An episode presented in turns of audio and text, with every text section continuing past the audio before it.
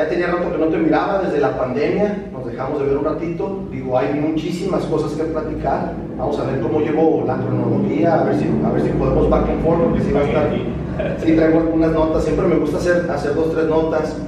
Eh, me encuentro a Arturo hace poco, regresó un poquito a, a, tomar clases. Que, un saludo para Arturo, para Rox. Eh, me dice, ¿qué onda, güey? ¿Viste el, el, el, podcast que anda haciendo el reto? Me manda el link de volada, uh, súper súper chingón tu podcast, ahorita me vas a platicar cómo, cómo surge todo ese proyecto, pero algo más interesante es que yo sé que vives aquí en el centro. ¿Qué, qué es para, para, Humberto vivir, crecer y estar aquí en el, en el centro de Tijuana? Sí, como, como te decía, vivir en el centro, bueno, primero, eh, eh, buenas noches o días. Noches, noches. Como lo vean, ¿no? sí, eh, ya la repetición, pero bueno, ahorita son noches. Y gracias por, por invitarme aquí a tu, a tu programa, a tu podcast. Y pues bueno, la, la, pregunta, vivir en el centro es algo, algo extraño cuando descubres que, que Tijuana es muy grande. Entonces, eh, pues yo crecí eh, aquí en, el centro, en la calle séptima ¿no? de Tijuana.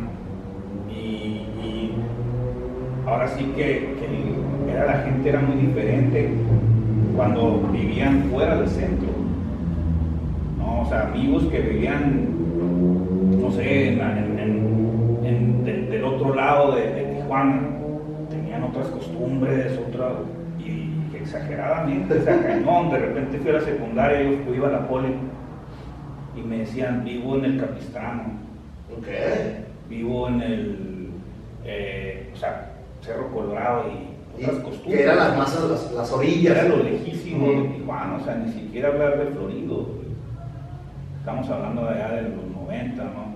Entonces, ahí fue cuando descubrí que Tijuana era gigante, o sea, porque en el centro pues todos nos conocíamos, era como un pequeño pueblito sí, y, y, de ahí no tenías necesidad de salir, no tenías que, lo más lejos que íbamos era Plaza Río y nos íbamos caminando, entonces eh, teníamos los cines aquí en el centro, los antiguos cines, teníamos el Parque Teniente Guerrero, entonces prácticamente teníamos todo. No había, no había necesidad de salir del centro. Exactamente, y, los, y la gente que vivía en el, en el Murúa, en el Capistrano, en el, por aquellos rumos, tenía que venir al centro a, a consumir cosas, pues entonces, eh, o a la escuela acá. Sí. Entonces era un rollo, pues, y para nosotros era un pueblito pequeño. Sí, yo siempre digo que para mí las afueras era Plaza Río, güey yo llegaba hasta Plaza Río. Ya de ahí me acuerdo haber ido a las 5 y 10, güey, pero ya era como ya salirme yo de mi zona de confort. Y era porque me iba en el taxi rojo, güey, y regresaba. Y era como hasta ahí. Ya después empezó que la clínica 27. Y ya ahorita no sé Y uno crece y se hace vago también, empieza a experimentar nuevos horizontes, ¿no? Pero yo me acuerdo que ir a la presa Ándale. era todo un día. Era todo un trip, güey. ¿Cómo se llamaba el zoológico que estaba por allá, el Paraíso Azteca, algo así? Sí, sí, recuerdo que eran, eran, eran viajes de, de un día. De un día completamente para ir para allá. Ahora, Alberto, yo vi unos videos ahí, de hecho pones un videillo que cuando andaba patinando, te tocó la etapa del, del patín. Sí, mira, en, en- como en el 88, que estaba, pues, estabas entrando en quinto, en sexto de primaria, ya empiezas a ver a los grandes o a las niñas y cosas de eso, empiezas a hacer los juguetes a un lado. Eh, pues de repente la música que se empieza a escuchar en ese entonces y, y pues, eran como movimientos que, que de repente veías a los punks, veías a los UFO, veías a los cholos, entonces tenías como que tener cierta identidad, Ándale. no sé qué onda. Y luego estaban los, los que jugaban, no sé, boli, los que jugaban básquet, Y béisbol aquí había. béisbol, mucho béisbol, americano, dependiendo de la, de la temporada, ¿no? Dependiendo de la temporada. Entonces ahí los amigos del barrio eran de, de- de fútbol americano y de béisbol. Eh, pero uno de ellos tenía una patineta, su hermano mayor, que no usaba, yo la agarraba, yo la usaba y ahí andaba hincado y la mano. Y ya cuando, cuando crecí un poco más, que ya iba como en quinto, sexto, me dio por comprarme una patineta. Descubrí que había pat- patinetas profesionales. ¿La compraste aquí o la compraste en La compré en Visilandia, una tienda ahí, estaba ahí en la calle 8. Entonces yo iba en la primaria, en la, iba en la primaria Francisco y Madero, ahí en la colonia Cacho, que justamente enfrente estaba escapista. Y, pero yo nunca había visto escapistas hasta que me tocó en ese salón. Que ya alcanzaste a divisar. Que era el salón de, de quinto grado. Entonces cuando la maestra decía, nada, las cortinas, ¿no? Entonces abríamos las cortinas y se veían las dunas de cemento. Y una mañana llegaron unos, unos pues, gringos, unos gabachos, no sé si eran profesionales o algo, pero empezaron a volar, güey, yo los veía volando en la plena clase, güey, chingo, que ya queremos salir, y en cuanto se hicieron las 12, 15, que ya salías, nos fuimos en China, varios compas a ver qué onda. Y pues sí, uno ve unos gringos que estaban volando en las tablas. Y desde, desde ahí dijimos, queremos hacer esto. Y sí, nos compramos patinetas, eh, alrededor de, mi casa empezaron a, a, juntarse nuevos amigos con sus tablas y toda la onda. Hicimos un, club, un team de patinetas eh, nos llamamos los Colors. Ajá, CBS Color Skate Entonces éramos los Colors y, pues empezamos a, a, ir a comprar sprays ahí a la, a la Corona, a la, almacenes Caleta. Y empezábamos a, rayar ahí con spray las rampas. Y, ¿De, dónde empezaron ustedes a ver todo ese movimiento? Porque viene, viene ligado, viene ligado lo que era el skate, lo que era el, el, punk, lo que era este, eh, el graffiti, Sí, mira, en ese entonces, en el 88, estaba una película que se llamaba, se llamó eh, Futuro Primitivo, The Future Primitive, de, la de Bones Brigade, era donde estaba el Tony Hawk, el Caballero, el Lance Johnson, estaba el Mike McGill, eh, el Tommy Guerrero. Entonces, cuando descubrimos ese video, eh, vimos que ya había otras dos películas más, o sea, había tres, la 1, 2 y 3.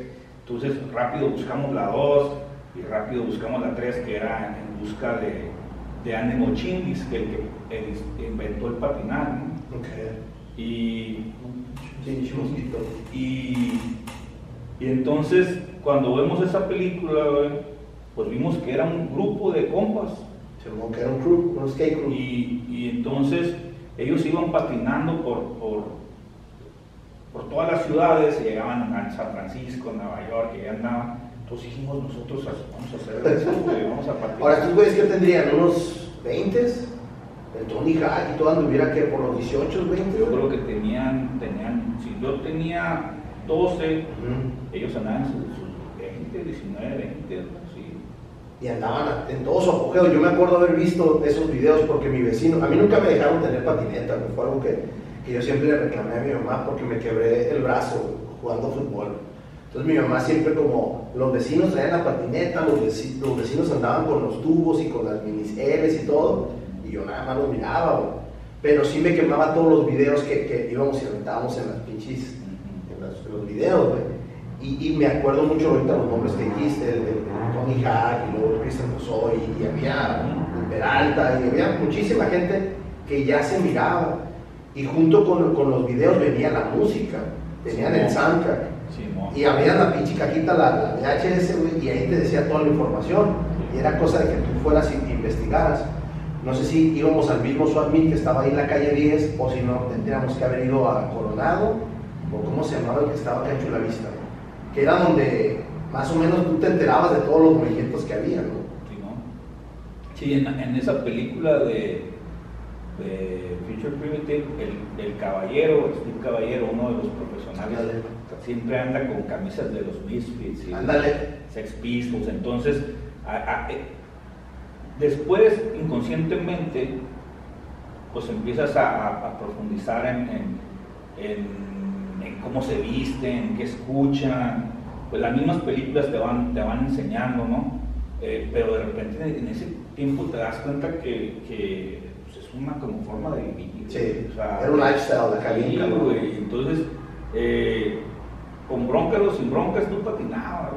Cuánto traías en la bolsa no te importaba, o sea, tú te ibas a patinar, si te caías te levantabas, si te cortabas ahí mismo te sanabas, eh, llevamos a, varios se quebraban brazos, eh, mi hermano una vez se, golpeó y a, la Cruz Roja, Y, yo vi, yo de, 13 años y mi hermano de 9, güey.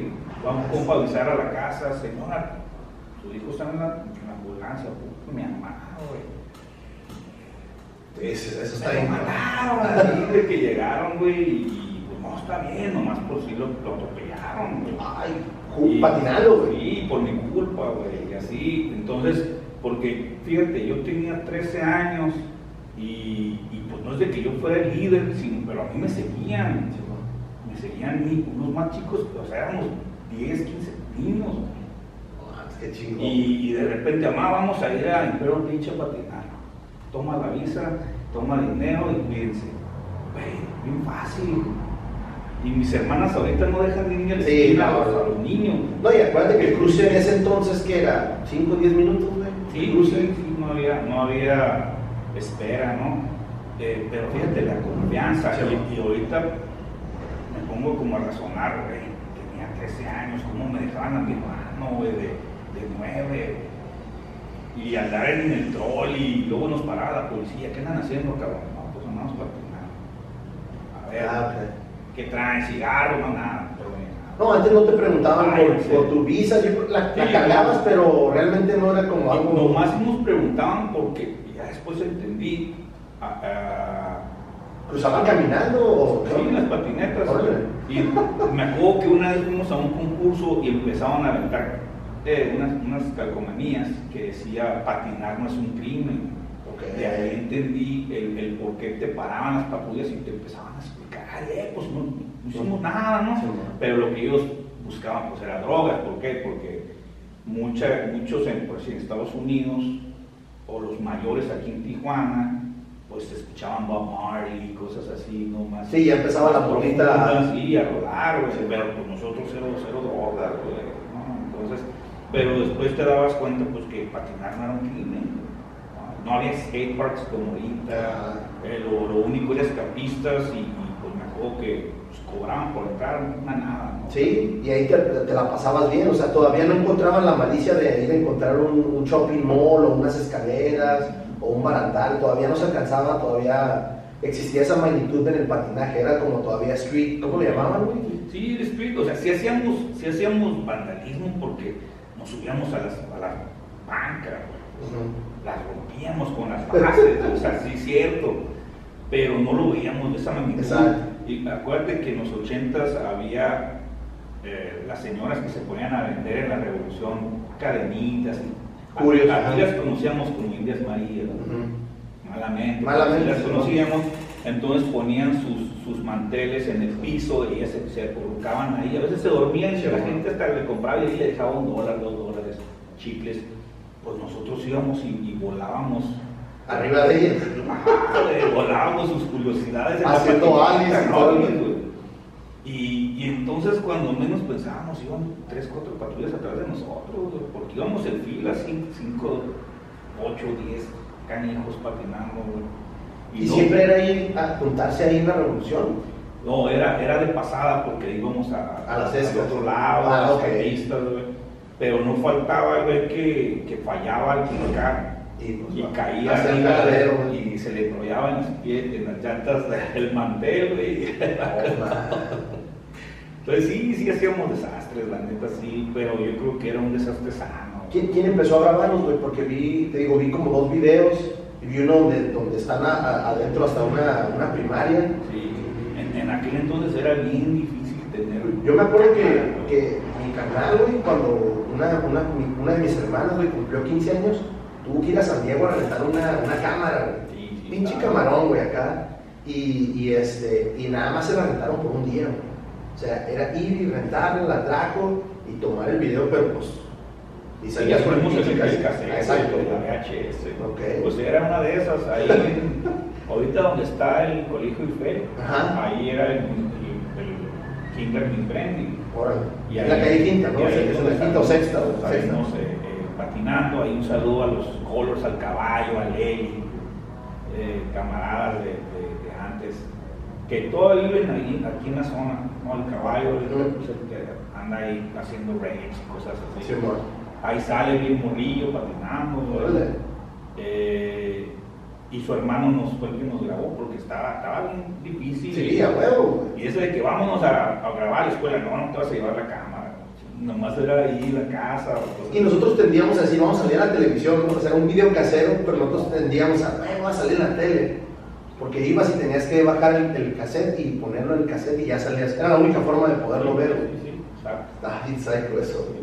Ahora, yo también veo que tienes un hobby que hasta cierto punto ya no es tanto hobby, ya hace rato estábamos hablando también del karate y es, es como una forma de vida. ¿Cómo empiezas tú a ver obviamente el, skateboard va ahí ligado, pero también vas a la escuela y empiezan a salir las, las action figures. ¿Cómo tú las empiezas a ver? Digo, ya vi dos, tres entrevistas donde explicas que nunca pensaste en coleccionar, pero ¿cuándo fue la primera vez que te topas con un action figure? Ok, a ver, voy a tratar de poner como las, las, ideas. Mira, desde, desde niño yo me acuerdo en, la casa, en la casa, que eso me conecta con el cine, al rato, para que salga la plática del cine. Eh, en, mi, en, mi, casa, en tu casa, tenemos una colección de fotografías de 70 milímetros, el, celuloide. Eh, un tío mío eh, se fue a Los Ángeles como en 1928, 27, 28 cuando estaba la mera crisis allá, la, recesión y todo. Entonces tengo, tengo unas cartas donde, donde mi tío, abuelo, le manda unas cartas a mi abuelito eh, le dice, eh, carnal, eh, mándame 5 dólares porque ando enfermo, no hay trabajo y pues me voy a regresar, cabrón, a Tijuana, no hay, no hay ni madre aquí. Entonces, eh, pues mi abuelito, según me, cuenta, contaba mi papá, que pues que le mandó 10 dólares. En ese tiempo mi, abuelito, eh, Tijuana era, era súper próspera. Y el turismo a todo lo que daba. Estamos hablando del 28, 1928, y mi abuelo fue el fundador, entre otros siete más, del gremio de, transportes de taxis amarillos y, camiones amarillos. Entonces llevaban a gente, eh, obviamente en todo Tijuana movían a la gente y se los llevaban hasta Puerto Nuevo y hasta Ensenada. De, ellos, de hecho ellos hicieron Puerto Nuevo nomás para llevárselos. Sí, sí, para sacarlos de aquí de la ciudad, tener una atracción más. Sí, y porque aquí nomás había cantinas, Que ahorita voy con una historia de esas. Entonces, ese, ese tío, güey, se, se, compra una cámara y se viene a Tijuana. Entonces empezó a tomar fotos en, en la casa, a sus hermanas, eran varias hermanas, como, como seis o siete hermanas, eh, pues mi abuelito. Entonces, este señor, güey, eh, la revelaba en la casa de las fotos. Entonces tengo un chorro de negativos, pero de los grandotes, de los grandes, 70 milímetros, más de 100. Y entonces este señor, güey, eh, de hecho ese señor es el, es el, según me cuenta a mí, me contaba a mí, mi, papá, que parece más mi jefe, que a él le contó su, su, papá, o sea, mi abuelo, que él fue el, el que inventó las fotos de los de, las cebras, que es muy diferente a la historia que cuentan en los libros, ¿eh? bueno, eso es otra historia. Entonces, en mi, papá empezó a, a, coleccionar todas esas fotos y me las enseñaba, y luego coleccionaba eh, los periódicos que le, que le pasó mi, mi abuelito, tengo periódicos de los 20, de los 30, de los 50, 60, 70, hasta los 80, un chingo de periódicos así toneladas. Por cierto, los quise donar al Museo de Historia y me los rechazó. ¿En serio? Neta, eso es neta. Y, y bueno, ahí los tengo. Entonces, mi papá guardaba con lo que se peinaban sus tías, eh, guardaba el espejo donde se peinaban sus tías. Tengo la, la, sinfonola de sus tías, que por cierto cumple 100 años porque tiene una placa de 1922. Y, tiene la nota, que lo compraron en la calle, creo que es la calle Quinta, que ahorita es la Broadway en, en Chulavista. En Chulavista, se llamaba calle Quinta. El Ah, entonces, eh, pues todo eso mi, papá lo guardaba. Y aparte, él coleccionaba monedas. Monedas de, pues, mexicanas, y también de Guatemala, y conocí que eran los quetzales, y de, y de Colombia, y de muchos lados, ¿no? Entonces, pero yo las agarraba las que me robaba, que él la tiendita y me regresaba, no, eso no vale casa aquí, de cabrón. No vale aquí esa moneda, güey, vengo para atrás, güey, monedas de los 60, así, viejitas, pues. Y, y entonces como que mi papá ah, me decía, es de colección. Okay. No los agarres, Ya empezaste a escuchar toda esa palabra. Ajá, pero para mí la palabra colección, güey, era no la puedes tocar entonces, pues yo cuando era niño, pues jugábamos a los G.I. Joe, jugábamos a los Transformers, jugábamos a toda esa onda. Y atrás decía que mandaras tantos recortes del cartón, en ese tiempo eran unas banderitas, y te iba a llegar un mono de colección. Y decía, venta, quiero, quiero, si de colección no puedes jugar con él, relacionando. Sí, pues de niño no. no. Lo, de, lo de mi papá, güey, que no me dejaba jugar con las monedas. Entonces de niño yo jugué un chorro, güey, con, con, los juguetes, las caricaturas me llamaban demasiado la atención, güey. Eh, yo pensaba de niño de hacer pues, caricaturas, cosas así. Ah, porque mi papá tenía un proyector, güey. Tenía un proyector de películas. Entonces, eh, que nunca lo, lo, pudimos echar a andar, güey. Nunca, nunca. De esa manera, de los 40 y ya en los 80 lo queríamos echar a andar y sí daba y todo, pero nunca pudimos calibrarlo. Por lente o algo así, ¿no? Ah, pasaba, no sé, ahorita lo tengo que desempolvar, pero mi mamá nunca pudo, así, ni leyendo las instrucciones.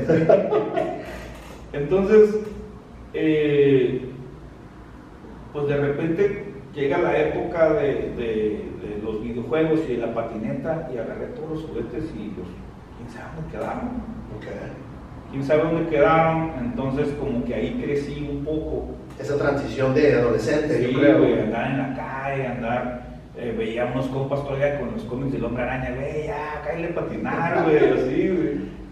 Y, y, pero eso me regresó como a los, como a los 19 otra vez, güey, como que me dio nostalgia, ya habían pasado más o menos 10 años, porque siento que lo corté, corté la niñez, hacia cumplí 10 y ya, Sí, porque a nosotros nos tocó la época del primer Nintendo, el Atari, eh, y creo que a, mí también en ese aspecto yo conozco el Nintendo y se corta el ya salir a la calle un rato. O sea, ya después llegó el Michael Jordan y empezamos nosotros a jugar, a mí me dio por andar jugando básquet. Y, obviamente yo también me incliné un poquito ya en el karate, a los 11 años yo empecé, 10 años empecé a entrenar. Pero, pero tú como reaccionas a, dejarlos completamente? ¿No te preocupaste por guardarlos? Nada más los agarraste y dijiste, al rato. Los, empecé, fíjate, cuando, cuando ya tienes dos días que no ves, abres tu caja de juguetes, ya se olvidó. No, así como cuando dejas de hacer un hábito, ok, los primeros días lo dejas de hacer y te está picando, ¿no? quiero, quiero, y de repente se te olvidó y ya se quitó ese hábito, Entonces así me pasó, de repente ya no, ya estaba más más conectado a la tele, con el Atari y, cada día me llegaba un amigo con un juego diferente, y, empezabas a descubrir que había mil juegos. Entonces, eh, por ahí un amigo se enteró que, yo compraba cassettes de Atari. Entonces empezó a llegar con cassettes y me los cambiaba por G.I. Joe. Y así, me deshice de, muchos juguetes, güey. Pinche trueque. Trueque, sí, porque de 10 años, 11 años, ¿de dónde vas a sacar? Pues no sé cuánto costaban en aquel entonces, pero si ahorita vale 50 dólares, a lo mejor valían 50 dólares de aquel, entonces, No, o sea, porque era caro. ¿Te acuerdas? ¿Tú ibas personalmente a comprarlos? Porque yo me acuerdo, yo iba, mi mamá me compró varios en la Walmart, y luego mi mamá me compró donde yo sí iba era a la Kmart y a Dorians. A mí me tocó llegarlos a comprar ahí en la Dorians. Pero era de que te voy a comprar uno y no estés enfadando por otras dos, tres semanas. Yo más ¿Cómo compré le hacías uno nuevo, así Ajá. que yo me acuerdo que ahí iba a comprar que junté de Atari. En Plaza Río había una, una tiendita que se llamaba César Hobbies. Ah, eso sí no me acuerdo. Estaba No. enfrente, enfrente de la piel. Ok. O sea, ahorita. ahorita está Soriana, güey. Porque acuérdate que. no, no, no. Bueno, Soriana antes era comercial mexicano. Ajá. Y luego te sigues caminando como si fueras para los cines.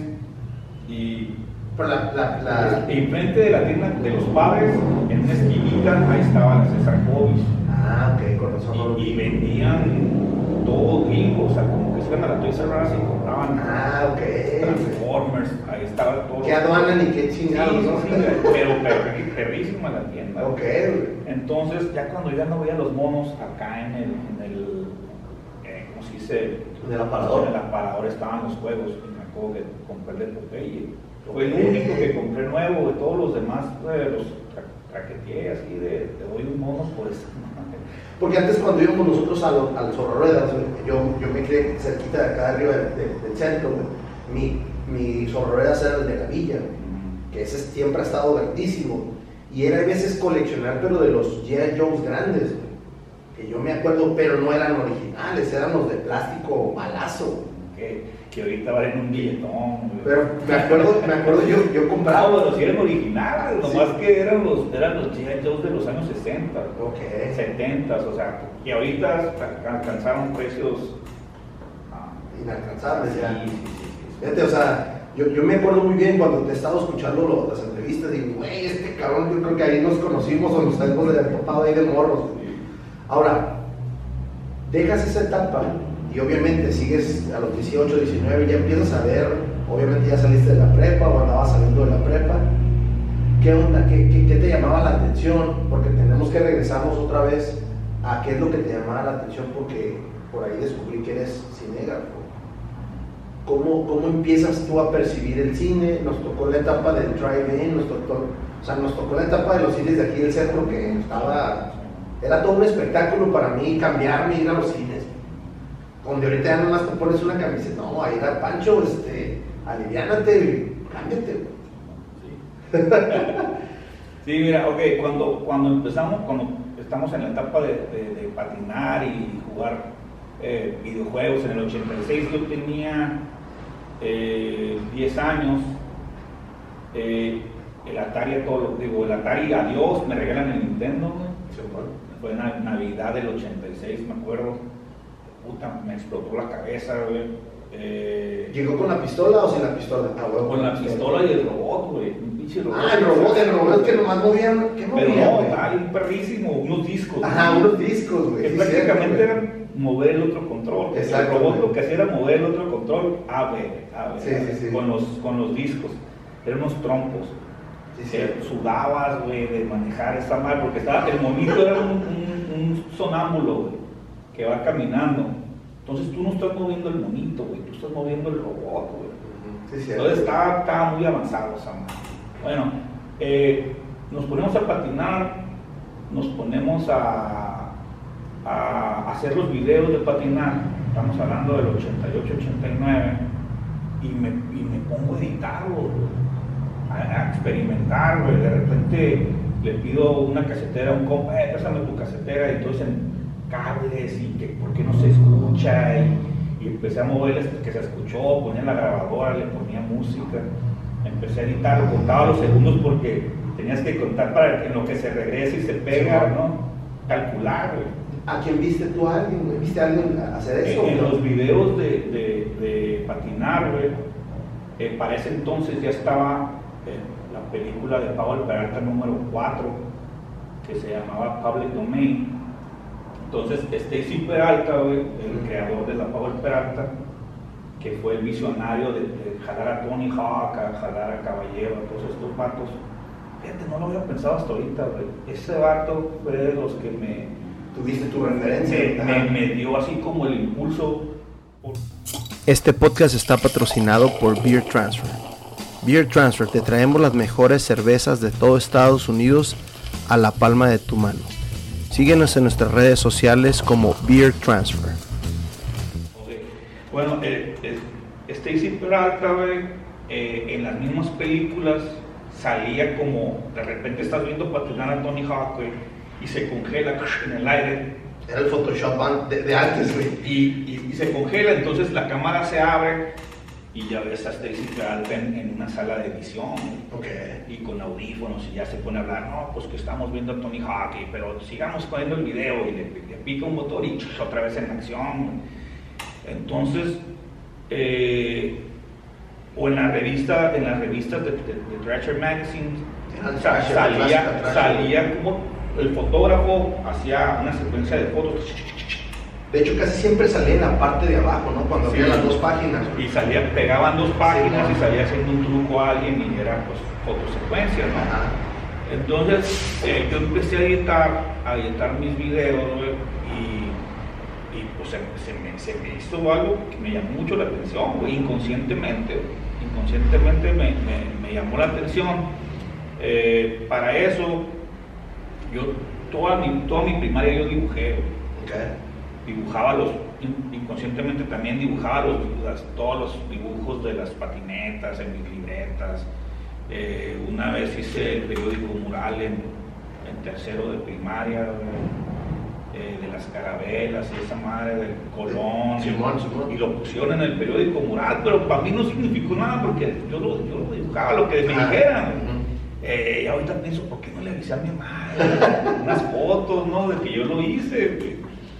Bueno, entonces, eh, el dibujo, la pintura o la fotografía, por lo de mi abuelo, de, las fotos, como que se juntaban en los videos. Dije, el video tiene, todo eso, ¿no? Pero bueno, ahí quedó como, como al olvido, güey.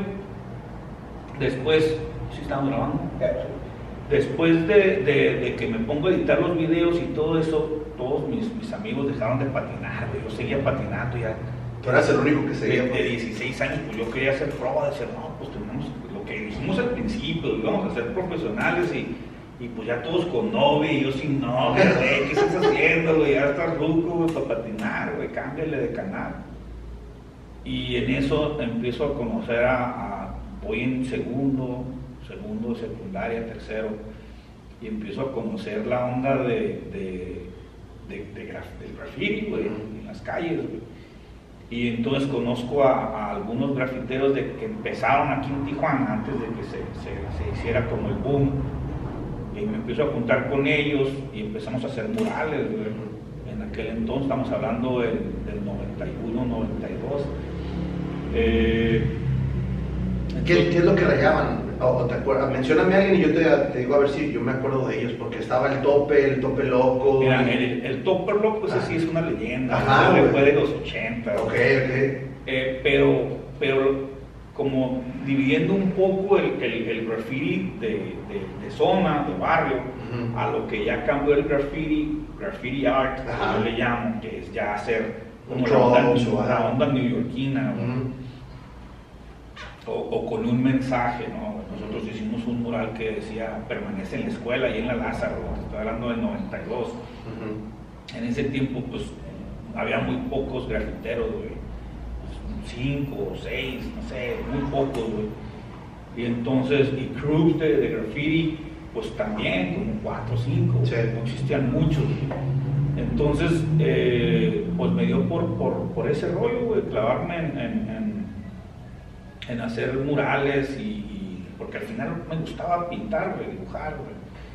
Eh, la adrenalina del patín la canalicé como por eso, entonces me empecé a ir a rayar en la noche, ilegalmente. Sí, la no, no, y la adrenalina era otra onda, güey. A mí también me tocó dos, tres, dos, tres veces ir a grafitear. Entonces, eh, por decir, en ese tiempo estaba eh, un tipo, un muchacho que, rayaba sueño. Ah, el sueño. Entonces yo me iba a rayar con él y veía que le valía Wilson. Entonces a mí también me empezó a valer Wilson. Y nos correteaban y pues bien calmado, tomaba un taxi, pues no. o sea, dije, ¿a quién le importa? A nadie. Entonces al único que me tengo que cuidar es de la policía. Y, y él decía, siempre tienes que traer 20 horas en la bolsa, güey, así que no te va a pasar nada, no te va a pasar nada y nada. Entonces, así, así lo empecé a ver yo hasta que le perdí como el, güey, El sabor. Sí, entonces seguí con uno de los murales, güey, y agarré una cámara y me puse a tomarle fotos a todos los grafitis de aquel entonces, güey. Y pensando en algún día voy a hacer un libro, güey, eso, o un documental, algo, pensando. Entonces tomé muchas fotos que, que ahí las tengo. eh, y después de eso, después de, de la etapa de, de graffiti, dije, no me tengo que meter a la escuela. ¿Por qué? Porque tal amigo ya no está. Se empezaron a morir, güey. A Sí, el- camaradas, güey. El sueño es, es- murió joven, muy joven, ¿no, güey? Antes, sí, antes de él, fueron otros. Ok. Feo. O sea, por andar. Fue una etapa, yo no me, me metí mucho, pero fue, fue una etapa de, de alcohol, de drogas, de, de, de andar arriesgando tu vida ya. O sea, te decías, si, si me vale madre rayar, Ya lo demás. me, me vale madre llevar una bolsa con algo allá, voy a entregar. Sí, empezaron a Te empezabas a involucrar, hubo mucho reclutador. ¿Tienes visa? Pues, como que, ¿qué onda? Llévate esta mochila. Sí, sí, era muy común, güey. Yo me, yo me acuerdo que ya en las, ¿qué tendría yo? 18, 19. ¿Qué onda? ¿Puedes cruzar, güey? Llévate esta madre y te damos esta feria. Y te lo ponían y se empezó a usar mucho que eras, eras una mula, güey. Sí, exactamente. Y entonces empezaron a, pues, a desaparecerse varios, güey. Y o amanec- amanecían tirados, güey. Y, ay, sorry por mis amigos que, que ya no están. eh, pero pues ellos, ellos eh, Ellos decidieron Sí, eso, güey. y, y- o sea, y- y yo me acuerdo que en ese entonces decidí, digo, güey, ¿qué estoy haciendo? Tengo, tengo casa, tengo familia, güey, qué chingados, ando aquí en las calles, güey. De repente había días que no, semanas que no iba a la casa, güey, nomás iba a abrir el refri, güey, agarraba, me llenaba, y órale, con mis compas y me iba, güey. Y todavía, mano, 350 pesos, güey. Faltó saludarte, güey, acá Sí. a bajar. Y entonces nos, ah, vivíamos en las calles. Fue una etapa ¿no? que, que conocí, obviamente me co- conocí muchas cosas. eh, aprendes a, a vivir y a valorar cosas. güey. Entonces dije, tengo que terminar la escuela, la prepa. güey. Me quedé en primero, o sea, yo de- No en el mames. 92 salí de la secundaria y entré a la prepa termino la prepa, termino primer semestre, que es 92, 93, y me salgo y digo, ah, chingada, la escuela, güey, qué chingado estoy estudiando. Entonces ya lo vi en la, secundaria, y la vagancia, güey, ¿no? Pero, pero eso sí, yo siempre fui como, como muy cuadrado. Si vamos a hacer esto, lo vamos a hacer bien. Vamos a rayar toda la ciudad, pues la vamos a rayar bien, bien. Si vamos a hacer un mural, vamos a hacerlo bien, a terminarlo. Así con, como con la, Determinación. sí, la escuela de patinar, güey. O sea, vamos a patinar y vamos a hacer todos los trucos que, que vemos en la película, Simón. Y los hacíamos todos, güey. Al final siempre, no sé si culparme, güey, o algo, pero siempre me cae como una decepción. A lo mejor a veces que fue para bien, o sea, por decir, en patinar, conocí a Tony Hawk, güey. Qué Lo chingón. saludé de mano, eh, me regaló su, su patineta. ¿Dónde lo viste? ¿En Los Ángeles o...? En, en Rosarito. Órale. Y tanto así que llegó un compa, me quitó la patineta, yo ni la peleé, yo nomás estaba viéndolo. Al día siguiente me dio una de- depresión bien cabrona. Desde ahí dejé de patinar, ¿No? cabrón. Gacho. Eh, cuando hicimos lo de, cuando estábamos con lo de los murales y esa onda, que me di cuenta que, mis compas eh, eh, ya, eran mulas o, asaltaban a los gringos, a los gabachos, güey, en la revolución. Me decepcioné, y lo dejé así igual también como el patinar. Siempre como que una decepción me, me- me llevaba a cambiar de, De rumbo. de rumbo, güey. Que, es, que de ese no me, no me eh, arrepiento porque a lo mejor hubiera terminado como ellos. O peor, güey. O peor, O peor. Y, y entonces me meto a la escuela, güey, y digo, ¿sabes qué? Es- es- Esto no, es- no, o sea, yo tengo casa, güey, ¿no?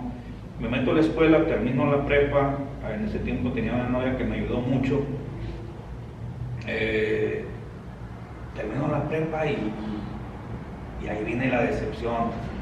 pues, ¿qué voy a estudiar, güey? ¿Qué voy a estudiar? Y yo dije, no, pues, pues, voy a estudiar para maestro, chingues. Eh, escuela, deme certificado. Sí, ven mañana. Pues mañana. Ven pasado. Sí, te traían la vuelta y vuelta. Ven pasado mañana. Pues así, cuatro años. Cuatro años.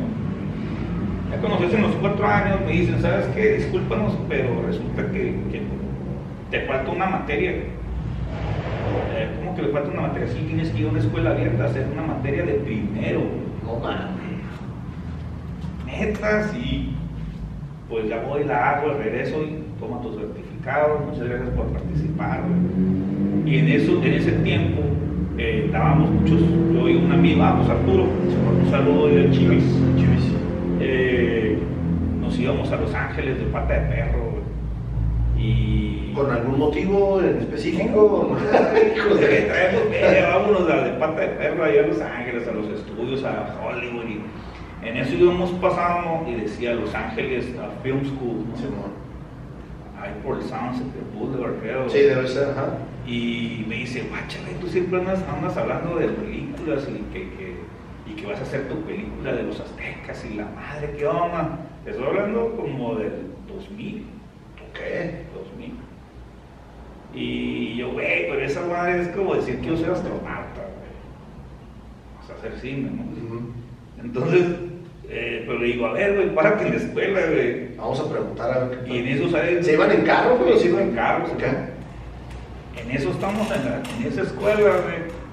Y salen un chingo de locos, de marihuanos y la madre. Y, y yo, güey, está, está bien loco aquí, está bien chingo, vamos. Y, y pues ya, creo que ahí mismo preguntamos, a- no sé si no me acuerdo si a ellos o qué onda. O agarramos, ah, agarramos un café, un, Un este tríptico. Ajá. Y resulta que, que pues tenías que ser gringo y si Sí, eres extranjero, un billetón, ¿no? Salía como en veintitantos mil dólares, creo, el se- semestre. Y, Decepción ahí, Sí, decepción. Dije, no, güey, ¿cuándo, cabrón? ¿Cuándo, no? Y entonces eh, me- se me metió ese chip de, güey, pues, ¿por qué no? Cinematografía, o sea, la neta, profe, pues, puedo ser profe de cine, güey. O sea, eh, entonces empiezo como a medio investigar, güey, y vi en Cuba una escuela, güey. Ok. Y le dije, le dije a mis papás, me voy a ir a Cuba a estudiar ah, Cine. cine. Y mi jefe, pues que te vaya bien. No, no, pero pues cuesta la feria. Pero yo en ese entonces tenía, tenía 25 años. Cuando me dieron el certificado que tardan cuatro años en dármelo, güey. Es cabrón, no puedo creer, güey. Cuatro años. Eh, para eso ya andaba, ya había andado de perro trabajando por todos lados, güey. Eh, construcción y un desmadre, güey. Y, y entonces llega una hermana mía, Laura, y me dice, me dice, menorro, me dice, me dice, te investigué una escuela de cine aquí en México para que no te vayas tan lejos. Empezó a revisar y era el Instituto Ruso Mexicano de Cine y Teatro güey, en la Ciudad de México. Y la agarré y dije, pues, pues ahí te voy. Y me fui a la escuela. Ahora, espérame, antes de que te vayas, ¿qué tipo de cine percibías ahí en ese entonces? Porque obviamente en varias entrevistas lo mencionan, nosotros estamos aquí en Tijuana y era ver películas americanas, ver películas mexicanas, pero las de antes, cine clásico. Mientras en México en ese entonces ya había mucho cine experimental, pero rara vez se miraba algo por acá, güey. ¿Qué es lo que tú consumías en esa etapa de cine para que te llegara a llenar? ¿Era más Hollywood o era más experimental? ¿O qué tipo de cine tú mirabas como, güey, quiero hacer esa onda? Ok, mira, eh, obviamente veía todo el cine comercial, ¿no? Eh, ya no más, ya no más para, para ese entonces yo ya veía como puras franquicias que ya, o, mis películas, ya no veía más nuevas. Neta, me quemaba las de Rambo, eh, Star Wars, obviamente era, era, era mi pasión. Eh, ya coleccionaba juguetes otra vez, regresé como a los 20 otra vez a, a coleccionar Entonces, Star Wars, de- por Star Wars conocí a Akira Kurosawa. Entonces empecé a ver mucho, mucho cine de Kurosawa. Bueno, ya, ya había internet, a ese, en el 2000 ya, No, no, no. todavía no, todavía no agarrabas nada de internet. Ah, nomás para bajar música. En el 2000, o sea, el internet nomás lo usábamos para bajar música, grabar nuestros CDs. que andabas ya escuchando Na- Napster, te- nos tocó la etapa de Napster, nos tocó Sí. este, Galaxy, ¿qué más nos tocó? Eh. El Dreamwire, el Amwire, todo ese desmadre. Acababa de pasar, andaban con- peleándose con Napster, creo que Metallica. Sí, Metallica fue el que cagó Y el desmadre. entonces, pero bueno, cine así, pues yo siempre fui al cine comercial, güey. O sea, cuando vi Corazón Valiente, güey, me, se me explotó la cabeza y dije, eso, mm, eso tiene que ser de Azteca, güey. Y, y entonces, cuando yo llego a la escuela, me preguntan, ¿qué cine ves? Yo les dije, Star Wars, güey. Se rieron de mí, güey, se, re- se reían, güey. O sea, este vato, güey. Es el hijo de George Lucas. No, no conoces a Tarkovsky, no, güey, no sé quién es, güey, Antonioni, Fellini. ¿Qué es esa mamada? güey? Más porque la, la, la, la escuela donde vas trae toda una historia de cine bien cabrona, güey. Sí, Sir de, de- así se llama la escuela. Sí, güey, sí, sí, güey. Einstein. Entonces ya, nos, obviamente, pues digo, a eso vengo. Ahora, fíjate que eh, también te escuché decir que, güey, nosotros en Tijuana, pues sí somos mexicanos, güey, pero en ese entonces, porque te digo, somos de la misma camada, eran más cosas gringas, güey, y celebra el pinche Halloween, y celebra el Thanksgiving, y Y celebra- estamos desconectados del interior. Exacto. También escuché que tú vas a México, güey, te topas con, güey, es, es toda otra cultura que, que nosotros la conocíamos por el libro. Si no teníamos la ventaja esa de ir y viajar a Ciudad de México, que a mí me tocó ir hasta los 19 también, güey, eh, cabrón, pues dices, güey, esto nomás lo conocía yo en, Los libros. en los libros, güey. Y era de haberlos leído y que alguien me platicara que sí, fue, y- y- pero ya estando allá, conociendo toda la gente que tiene muchísima cultura, güey, para mí también fue un shock. Y me, me, me, me encanta lo que dices porque sí se reían de, güey, pues eres de Tijuana, güey, pues, pues sí, güey, pero... Sí, de, de hecho, fíjate, la entrevista para entrar a la escuela, porque te hacían una entrevista Ah, órale. que si no. Si no traes un background, güey, o sea- Ah, no la armas, o sea, porque hay cupo limitado. Exacto. Entonces me empieza a hacer la entrevista a- ahí mi, mi maestro, eh, eh, Sandro Halfen. Ahí, un saludo. el, el compa me dice, ¿qué películas ves? güey?"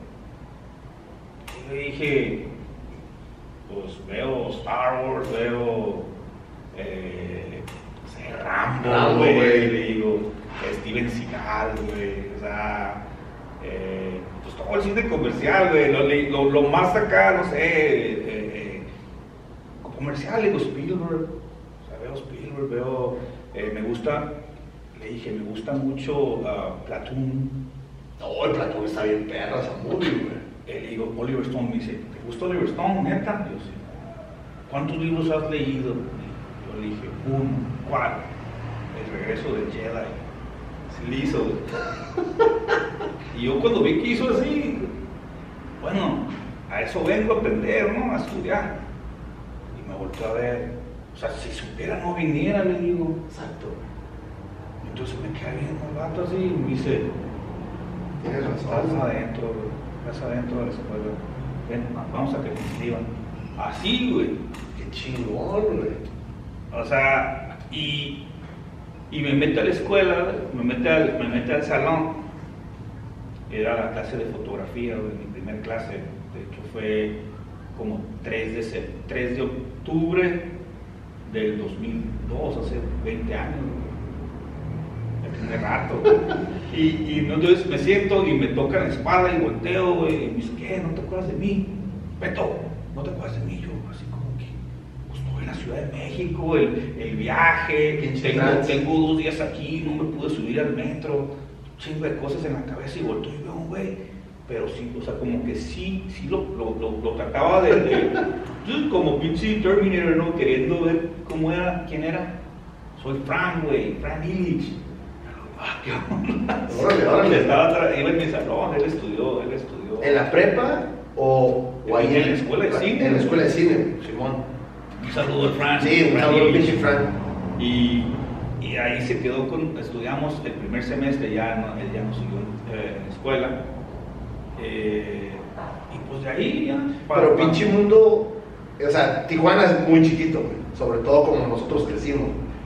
Pero que te topes a Fran allá en Ciudad de México, güey, eh, pues está bien perro eso. Una, ciudad de 20, 20 millones No, de habitantes ahí, güey.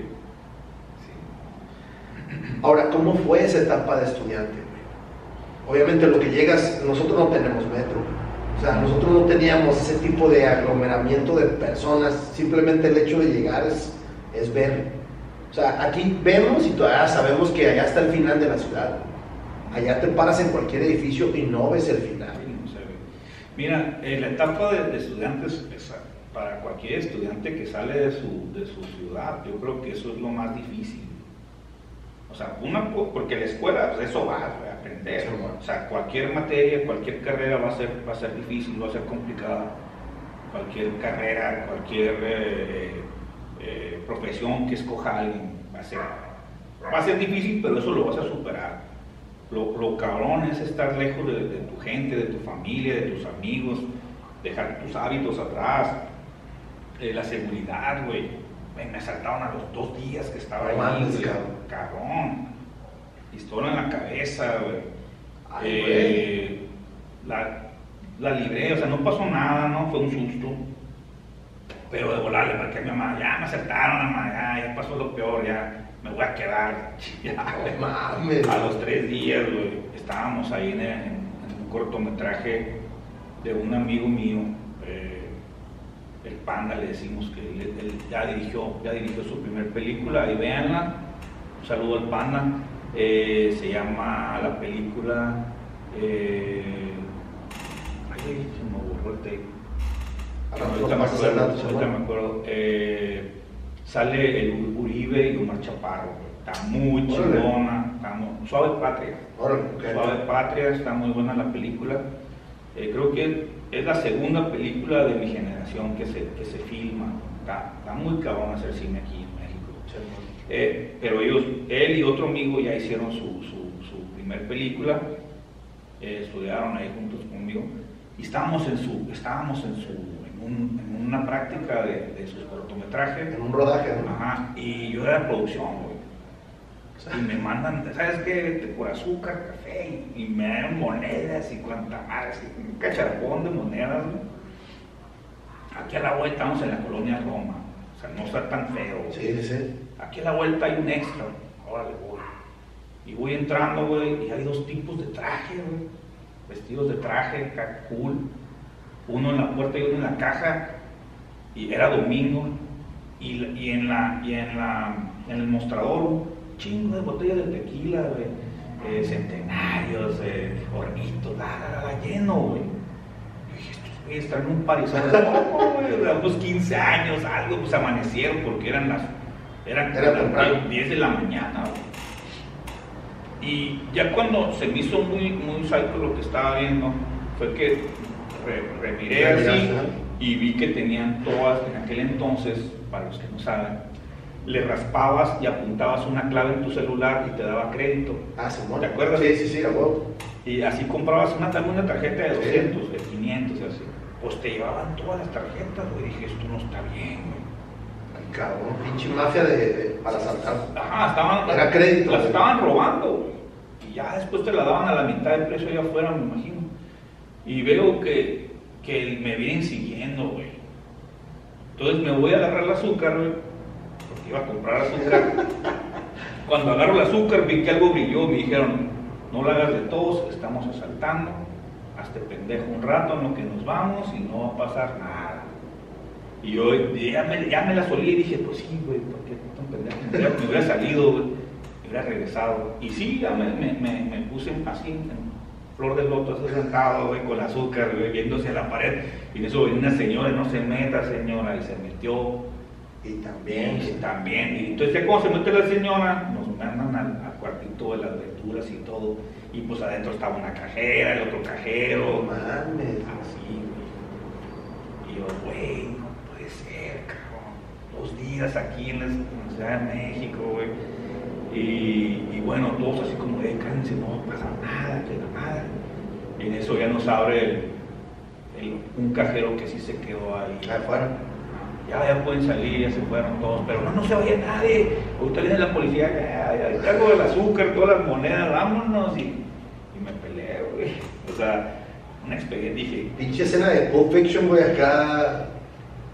y dije, güey. O sea, dije, pues esto, esto es la Ciudad de México, güey. Wow. O sea, sabía que, que eso iba a pasar. Y sorry por la gente que ha llegado a- aquí a Tijuana y le pasa lo mismo. Sí. Así, así son las ciudades conflictivas a, a ese nivel, ¿no? Eh, pero yo no pensé que me fuera a pasar tan rápido, güey, en, la, en la Ciudad de México. Sí, güey. Eh, rápido marqué la casa y les platiqué y, y me mamá, pues, pues, tienes que venir, ven. No, no, es, es, Es parte es de lo que venía esperando, ¿no? Y pues vivir, vivir en, en- en Ciudad de México, eh, yo creo que es- esa fue la... ¿Era lo que te esperabas? ¿Tenías alguna expectativa con la escuela? Dijiste, "Hey, ¿sabes qué? Yo vengo a estudiar cine. Obviamente yo traigo mi cine hollywoodense y mis efectos ya todo lo que dan. Pero tenías alguna expectativa de salir. ¿Sabes qué? Por lo menos voy a sacar las bases o voy a sacar, no sé, me voy a dedicar más a la escritura o, más a la fotografía o más a la edición. ¿Algo? Mira, yo creo que el tener, el tener diferentes maestros, tan diferentes entre ellos, eh, es lo más rico. Porque, mira, eh, al principio, me acuerdo que en el primer semestre, ¿qué, qué vas a hacer?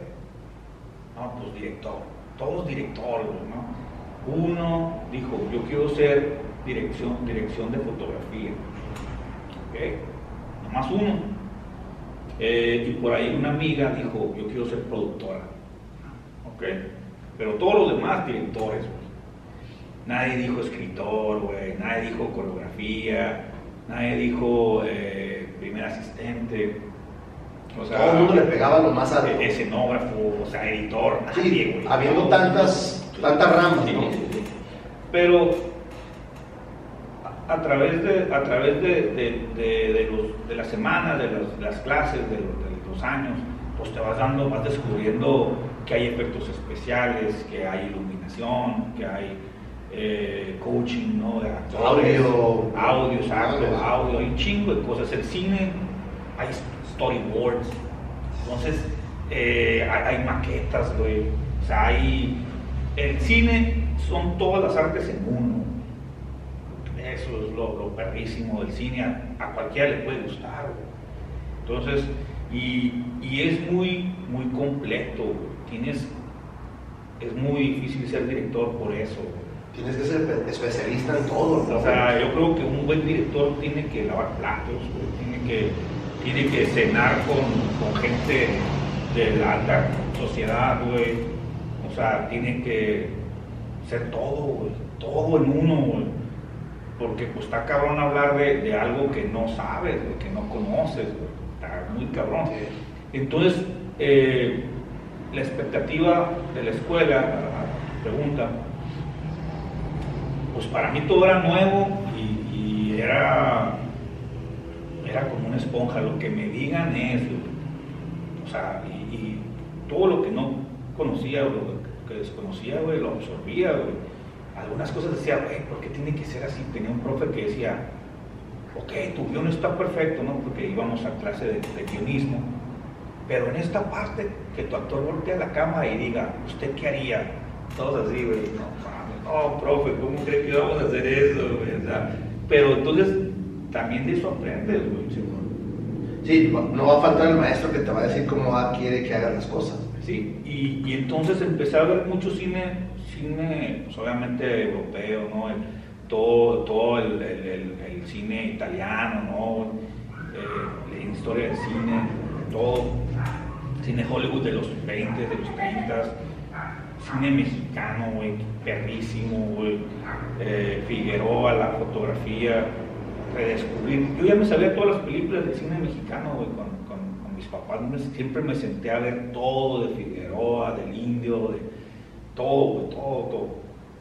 Entonces ahí nomás aprendí a, separarlo, o sea, mi cerebro a, verlo.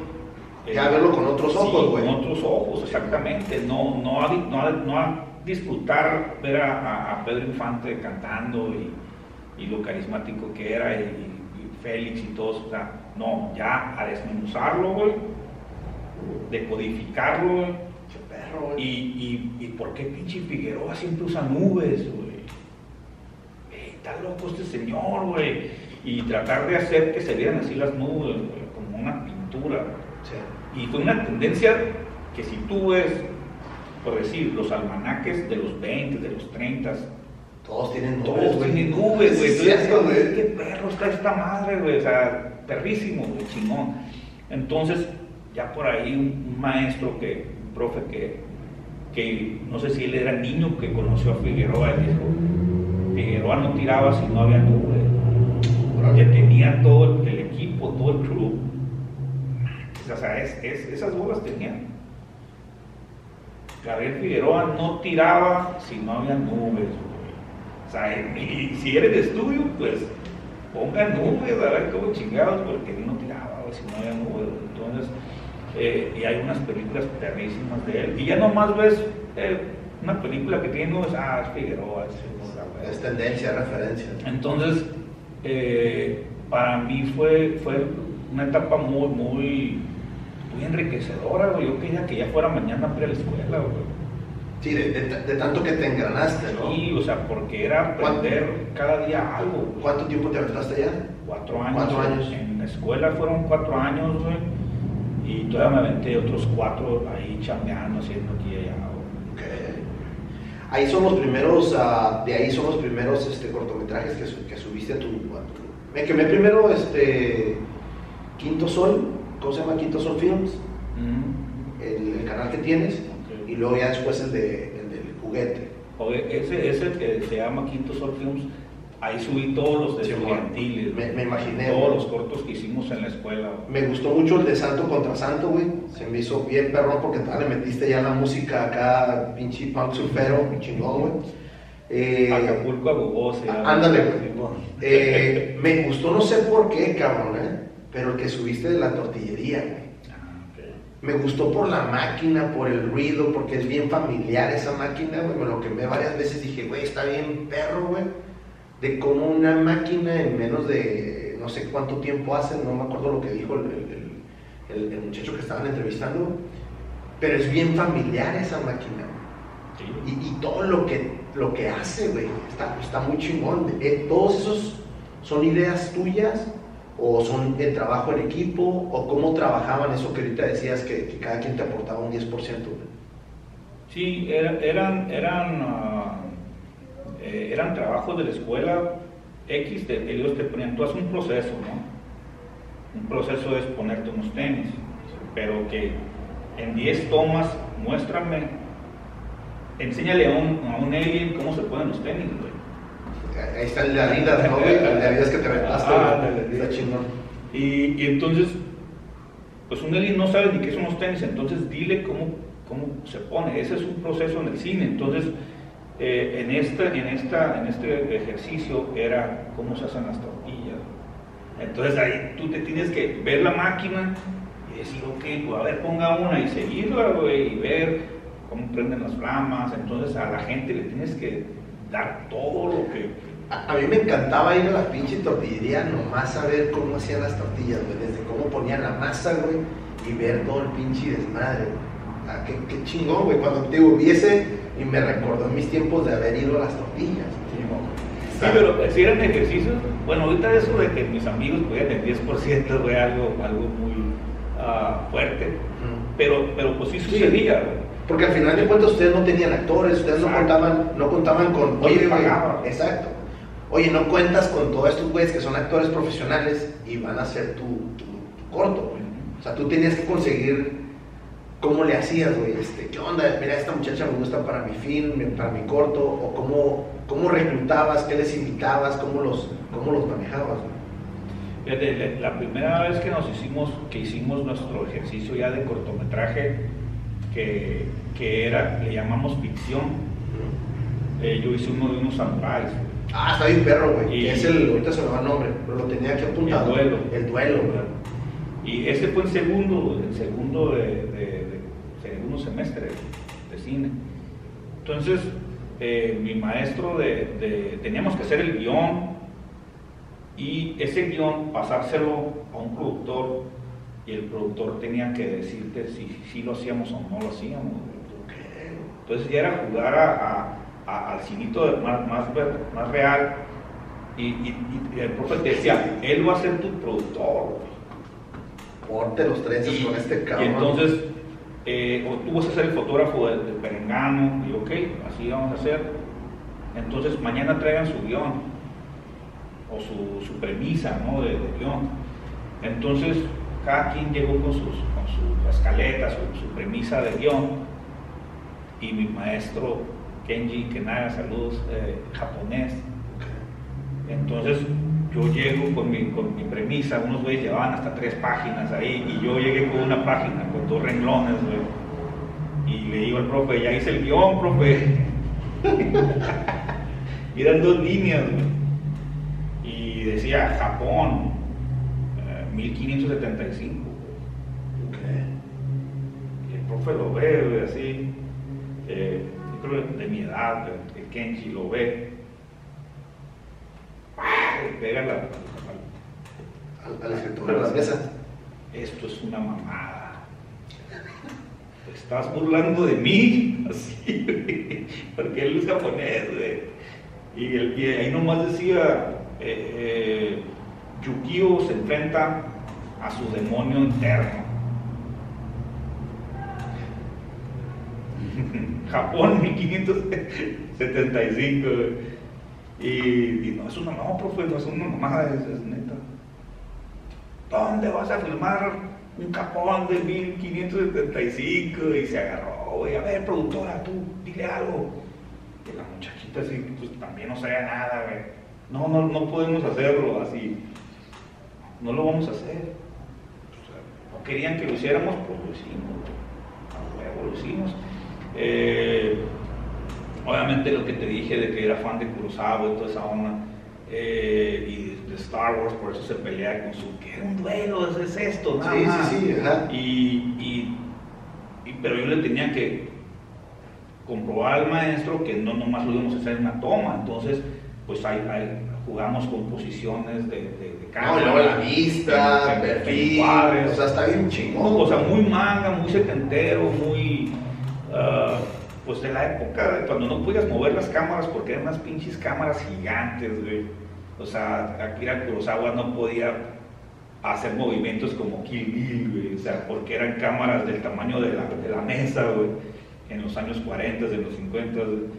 Entonces, yo, yo le, a mi fotógrafo le dije, güey, no, no quiero movimientos de cámara, todo va a ser con tripié, si acaso muy sutil, un paneo, va a ser blanco y negro, así que el profe, si sale de Swatch, cuando va a sentir la katana y se le ve el reloj, reprobado, así, ¿no?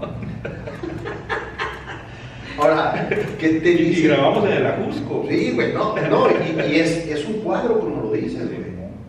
O sea, obviamente pones un perfil, pones otro perfil, le das énfasis a la vista, le das énfasis al perfil y haces el- la acción. Obviamente no vamos a platicar, voy a subir el video ahí. ¿Cómo, qué te dice el maestro del, resultado, ¿Qué te dicen los demás, güey? Porque con dos renglones, y yo sí lo entendí de volada porque yo lo vi antes. Pero sí, o sea, ¿qué tanto ibas a escribir? O sea, no, había guiones, güey. No había guion, no había diálogos, no había nada.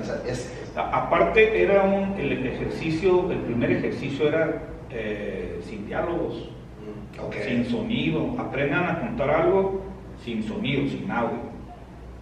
Entonces, eh, eh, eso era lo complicado. Entonces, mucha gente hablaba, movía la boca y, no, Pues no, no más audio, güey, sí, o sea, que hubieras pensado algo en, en decirlo con mímica o con, o sea, natural, ¿no? Y, y- y, pues muchos, ese semestre muchos niños se fueron. O sea, para pasar a tercero, muchos niños se fueron, ya no les interesó el cine, vieron que no era algo sencillo. Eh, el resultado de ese cortometraje fue que, que fue el mejor de, de, la clase y, por generaciones, yo todavía cuando salí, cuando salí de, la escuela lo usaban de referencia los profes. Eh, eh, no, sé, no sé si ahorita lo siguen usando, la escuela creo que sigue ahí. Eh, de hecho, Sergio Jovich, el director, está por producir una, una película a sus 80 años. Que anda en eso, maestro. Entonces, eh, pues al corto le fue muy bien. Una vez hicimos un, así como los Óscares de la escuela y, todos votaron por el, por el duelo. Y ahí tengo mi premio, es un luchador ahí de, pero, pero fíjate, o sea, yo sin conocer tus, los, hasta cierto punto los requisitos, yo de volada ahorita cuando dijiste dos líneas, es que sí es cierto, no tiene diálogo, no tiene nada, pero esa parte de, los, de los, requerimientos, ¿no? de, lo que transformaste ahí ¿Cómo, ¿Cómo decides, me quedo otros cuatro años y qué andabas haciendo ahí? Ya eras el egresado de, de esa escuela, ¿cómo decidiste quedarte para allá? Sí, mira, eh, obviamente cuando, cuando sales de la escuela, pues tienes algunos planes, ¿no? Entonces, yo en, la, en, la, en el último semestre, eh, yo estaba, estaba escribiendo mi tesis, estaba escribiendo mi tesis y mi, mi, objetivo, y el de todos, me imagino, es, pues tu tesis es tu, tu, carta de, de presentación. De presentación, o sea, ¿qué vas a mostrar? ¿Quién eres? ¿Qué haces? O sea, en todos los lugares vas y ¿cuál es tu experiencia? No, pues voy saliendo de la escuela. Ah, es que nomás aceptamos gente con experiencia. Puta madre, pues, ¿quién te va a dar la oportunidad? Entonces, ¿no? ¿Cuándo vas a tener esa experiencia si te cierran las puertas, por decirlo así? Entonces yo decía, no, necesito eh, salir con, un corto. Entonces, eh, yo me clavé mucho con la onda de los aztecas y los guerreros jaguar, y, o sea, pero en, guerreros águila y guerreros jaguar y, y macahuitles y todas esas las armas que usaban. Entonces me clavé mucho y, estudié mucho la cultura mexica, muy cañón, me metí a todos los eh, museos y, y, libros y un desmadre. Eh, diario aprendía algo, hasta quería meterme a clases de náhuatl y toda la madre. y es que todo eso lo vives. ¿En dónde vivías, En Ciudad de México. Vivía, pues estuve en varios lados, pero al principio llegué a una, una colonia así hardcore que, que es la agrícola, agrícola oriental. Okay. y ahí por el Foro Sol, y después me moví a ahí por el, por el estadio Cruz Azul. Ok, ok.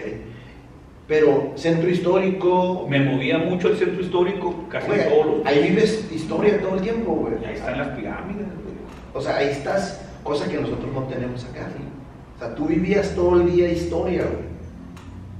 No, y, se me voló la cabeza cuando fui al, al Templo Mayor. O sea, llegué yo al Templo Mayor y vi las ruinas y volteaba acá y veía la ciudad y volteaba allá y veía las ruinas y decía, güey, ¿qué tesoro es este, güey, que tenemos aquí? Y resulta que cuando llegan los españoles, ven la pirámide del templo mayor, la destruyen a nivel de piso y ahí reconstruyen. ¿no? ahorita que se cae todo eso, llegan al nivel de piso y resulta que que está ahí la primer pirámide que se hizo en el año 1300 y porque cada emperador iba hacer otra, otra pirámide. Entonces, resulta que esta es la, la primerita, la que se fundó, que fundó Tenochtitlán.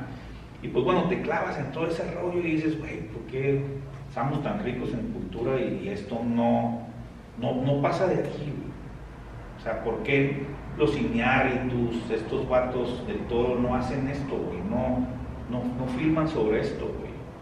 Entonces yo me clavé en eso, en mi tesis, y hasta el maestro me decía, ¿por qué no hablas de la frontera?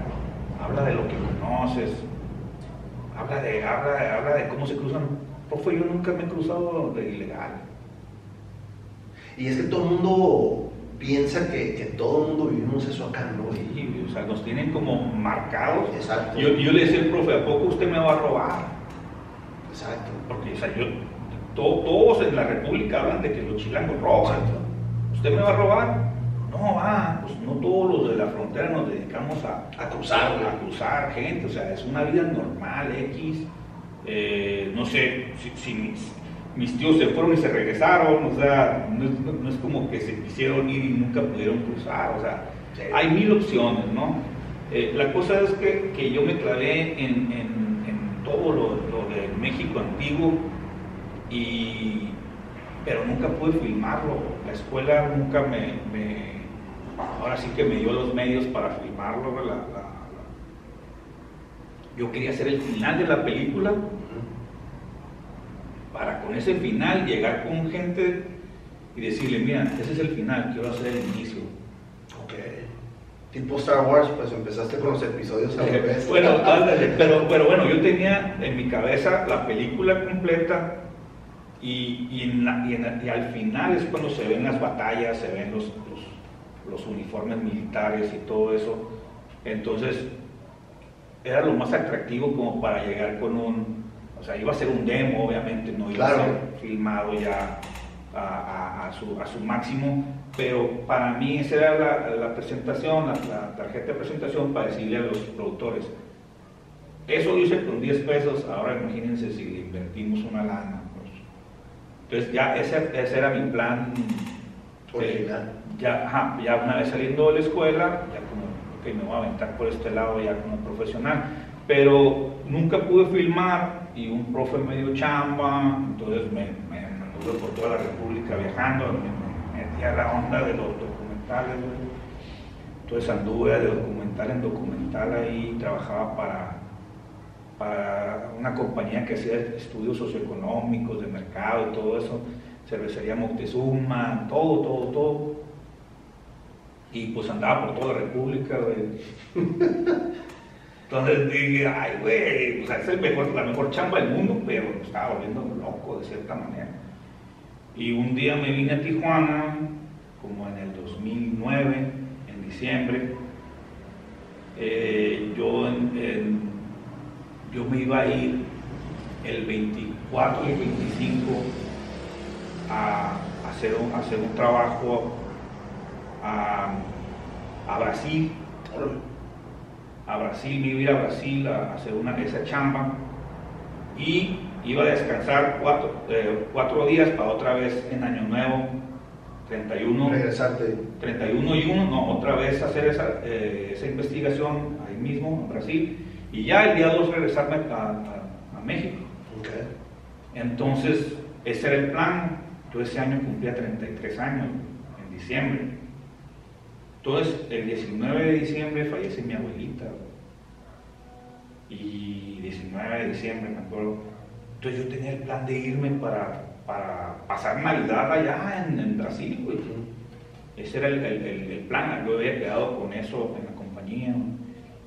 Y no, les hablé, ¿sabes qué? No voy a ir. güey. Oh, pero ¿cómo que ya manden auto? güey? Sorry. Te dobleteamos la paga, güey. No es, no es lana, güey. O sea, quiero estar con mis jefes, güey. Tengo ocho años afuera, güey. Pues ya cuando pasó lo de mi, lo de mi abuelita, mi nana, pues ya había mis papás más grandes, güey. Y ahí te perdiste Ah, ahora mis, mis sobrinos, ya adultos, bigotones, lo vea, ¿qué les pasó todo esto? güey? O sea, ocho años allá en Ciudad de México y pues, sí vivía, pues, ¿no? Navidades, pero de repente te pega el 20 y dices, güey, pues, eh, estoy dejando, estoy descuidando algo muy cabrón, ¿no? Acá. Entonces le hablé al profe y le dije, ¿sabe qué, profe? Ya cuando pasó el duelo y todo, pasó Navidad y, y se hizo Año Nuevo, se hizo enero, eh, el profe, ¿qué onda? ¿Qué día llegas? Eh, la, la- compañía que hablábamos, que, que trabajábamos, ¿sabes qué? Me voy a quedar. Me voy a aventar mis 33 de hueva, no, no quiero saber nada del mundo. Año sabático. Simón. No, pero pues qué, que no, neta, ok, lo necesitas, tómatelo. Entonces, eh, pues me lo tomé con mis jefes ahí y la neta eh, lo, lo disfruté y qué bueno que lo hice porque tiempecito después ya se fueron mis jefes, mi jefe, mi jefita y mi jefe, güey. Y neta que dije que bueno que, que me quedé, lo disfruté esos dos años que me quedé, güey, si no, o sea, no hubiera tenido, me hubiera sentido ocho años sin estar con ellos, no nomás eh, unas vacaciones. Sí. Entonces ahí fue cuando me senté, güey, y dije, voy a, voy a trabajar desde aquí, voy a trabajar mis proyectos, güey. Eh, me puse a escribir largometrajes y pues ese es lo que ando ahorita. güey. O sea, lo, lo desempolvé 10 años después, porque eso estaba polveándose, güey, ¿no? O sea, sí caí en una crisis muy cabrona, cabrona, sí, Me imagino. que, que empecé como a empecé como a salir de mi crisis cuando me metí contigo al, al, Ah, al- ¿neta, al callo, sí, güey, empecé a, a saqué los guiones, a desempolvarlos, güey, eh, a darme cuenta de, güey, estaba en El tiempo está corriendo. dormido por, por 10 años, así como, o sea, nada más vivía como de noche. O sea, vamos a- al bar, vamos a esto, vamos a... Y, y los juguetes fue mi refugio también, pero todo lo que era profesional, creativo, Ahí ah, estaba güey, exactamente. Y, y ya antes, antes de la pandemia fue cuando, cuando una, una amiga que está en Los Ángeles me, me, habla, Beto, ¿qué onda con tu guion del quinto sol? Pues ahí está, empolvándose. Mándamelo ya, güey. Ah, cabrón, pues ahí te va. Y me marca un- un- una persona de Los Ángeles y, me dice, oye, estoy leyendo tu historia y, ahí tienes un diamante, ¿qué onda? ¿Qué, onda con eso? Pues, pues, a ver, espérame, déjale. Lo, tienes, lo- lo tienes copywriting y yo, "Nee". O sea, lo tengo registrado en México en Intautor y lo tengo registrado en el. eh, es como la asocia- Asociación de Escritores Gringa. Tengo esos dos documentos y dice, sí, pero los estudios me están pidiendo copyright. Cabrón, los estudios, pues hasta me estaba meando y me dio frío, ¿qué está pasando? ¿A qué horas, no?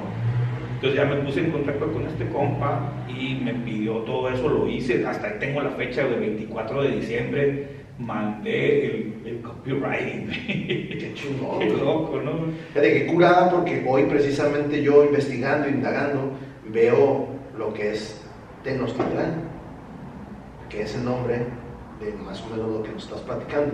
Nos podemos ir por el lado del, del- del Museo de Juguete, pero me gustaría más, no sé qué opines tú, si nos vamos por el lado del, del cómic. Porque del lado de- de- del, este, del museo, me gustaría también lo que andas haciendo en, en Mythology, que te aventaste en la pandemia 100 episodios, que también los voy a hacer liga aquí, pero me gustaría saber un poquito más de, de lo que ahorita a mí me, me- me está interesando, que es escribir y que es hasta cierto punto plasmarlo en tu, en tu cómic. ¿Cómo decides, voy a agarrar este dibujante o quién te ayuda a dibujar? ¿Cómo, cómo empiezas tú a preparar toda esta onda por, me imagino, eh, obviamente por órdenes de, de eh, güey, ya, ya ocupas empezar a sacarlo? Sí, ok.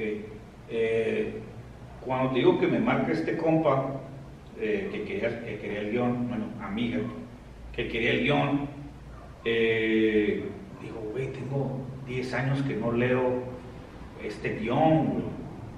O sea, desde el 2010 lo registré en Intautor, 2000, enero del 2011 lo registré y no lo leía desde ese entonces, entonces ya cam- cambia, Sí. cambia tu cabeza. Entonces eh, me, agarro a, me agarro a Arturo le digo, siéntate ahí, güey, vamos a hacer lectura, güey. El Arturo es tu psychic entonces, güey. necesito a alguien que me, que me aterrice, ¿no?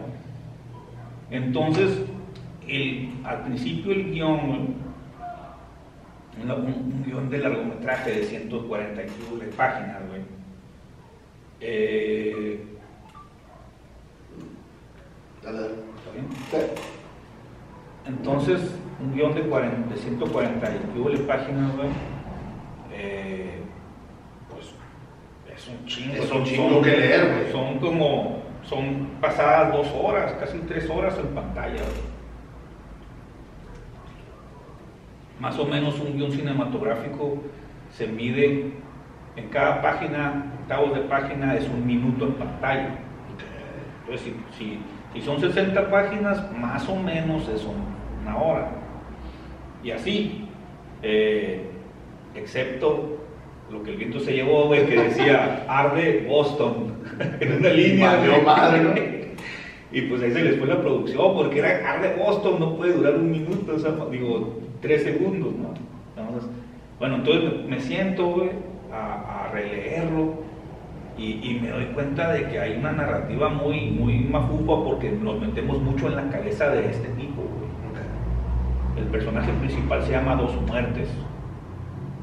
Entonces mi, película es una, una historia eh, bélica, está vista desde, seguimos a los personajes guerreros, todo está visto desde el lado, desde el lado guerrero de, la batalla, ¿no? Entonces... Este podcast está patrocinado por Beer Transfer. Beer Transfer, te traemos las mejores cervezas de todo Estados Unidos a la palma de tu mano. Síguenos en nuestras redes sociales como Beer Transfer. Bueno, te digo, eh, la historia es, una historia militar, puramente militar. Eh, obviamente vemos guerreros jaguar, guerreros águila, enemigos, las caltecas. Eh, sí se ve por ahí sacrificios, obviamente. pues hay amor, hay traición, lo, todo, una película normal. No, se está contando nada nuevo. Eh, pero entonces digo, cuando, cuando me habla mi amiga de Los Ángeles y me dice que, hay gente interesada en la película, eh, yo había dejado un storyboard empezado en el 2009, 2010. Y uno más para atrás que fue en la escuela, de 2006. Pero eran bolitas y palitos. O sea, yo dibujo, pero no a un nivel que tú lo digas y es cómico. Entonces me pongo a hacer el storyboard ahorita y digo, güey, voy a hacer storyboard, neta, bolitas y palitos, mejor lo hago cómico. Y ya, y ya lo muestro como cómic para que sea más enriquecedor. Voy a hacer un storyboard más, más, más rico, más visualmente más entretenido. entretenido de que, de que al productor le entregue un guion con letras y diga que voy a valer esta madre de 150 páginas. Entonces me pongo a, a, quererlo dibujar y digo, no, güey, no. Mi proyecto merece más. Entonces me pongo a, buscar, sé que aquí en Tijuana hay muchos, muchos artistas chingones, fregones, que, que dibujan muy perrón y cuando les llego, güey, pues me cobraban muy caro, Y la neta yo no quería llegar prometiendo cosas que no, que no a lo mejor no pasan. De que, ay, vas a trabajar en una mega película y nada, esos choros, güey. Eh, yo me decía, ¿cuánto me cobras? Entonces, había gente, me acerqué con gente que, que ha trabajado para Marvel, güey. Eh, entonces, pues no, no les llegué, güey. No, no, no, les llegué, no les llegué al presupuesto, güey obviamente me, querían cobrar como si yo fuera Marvel.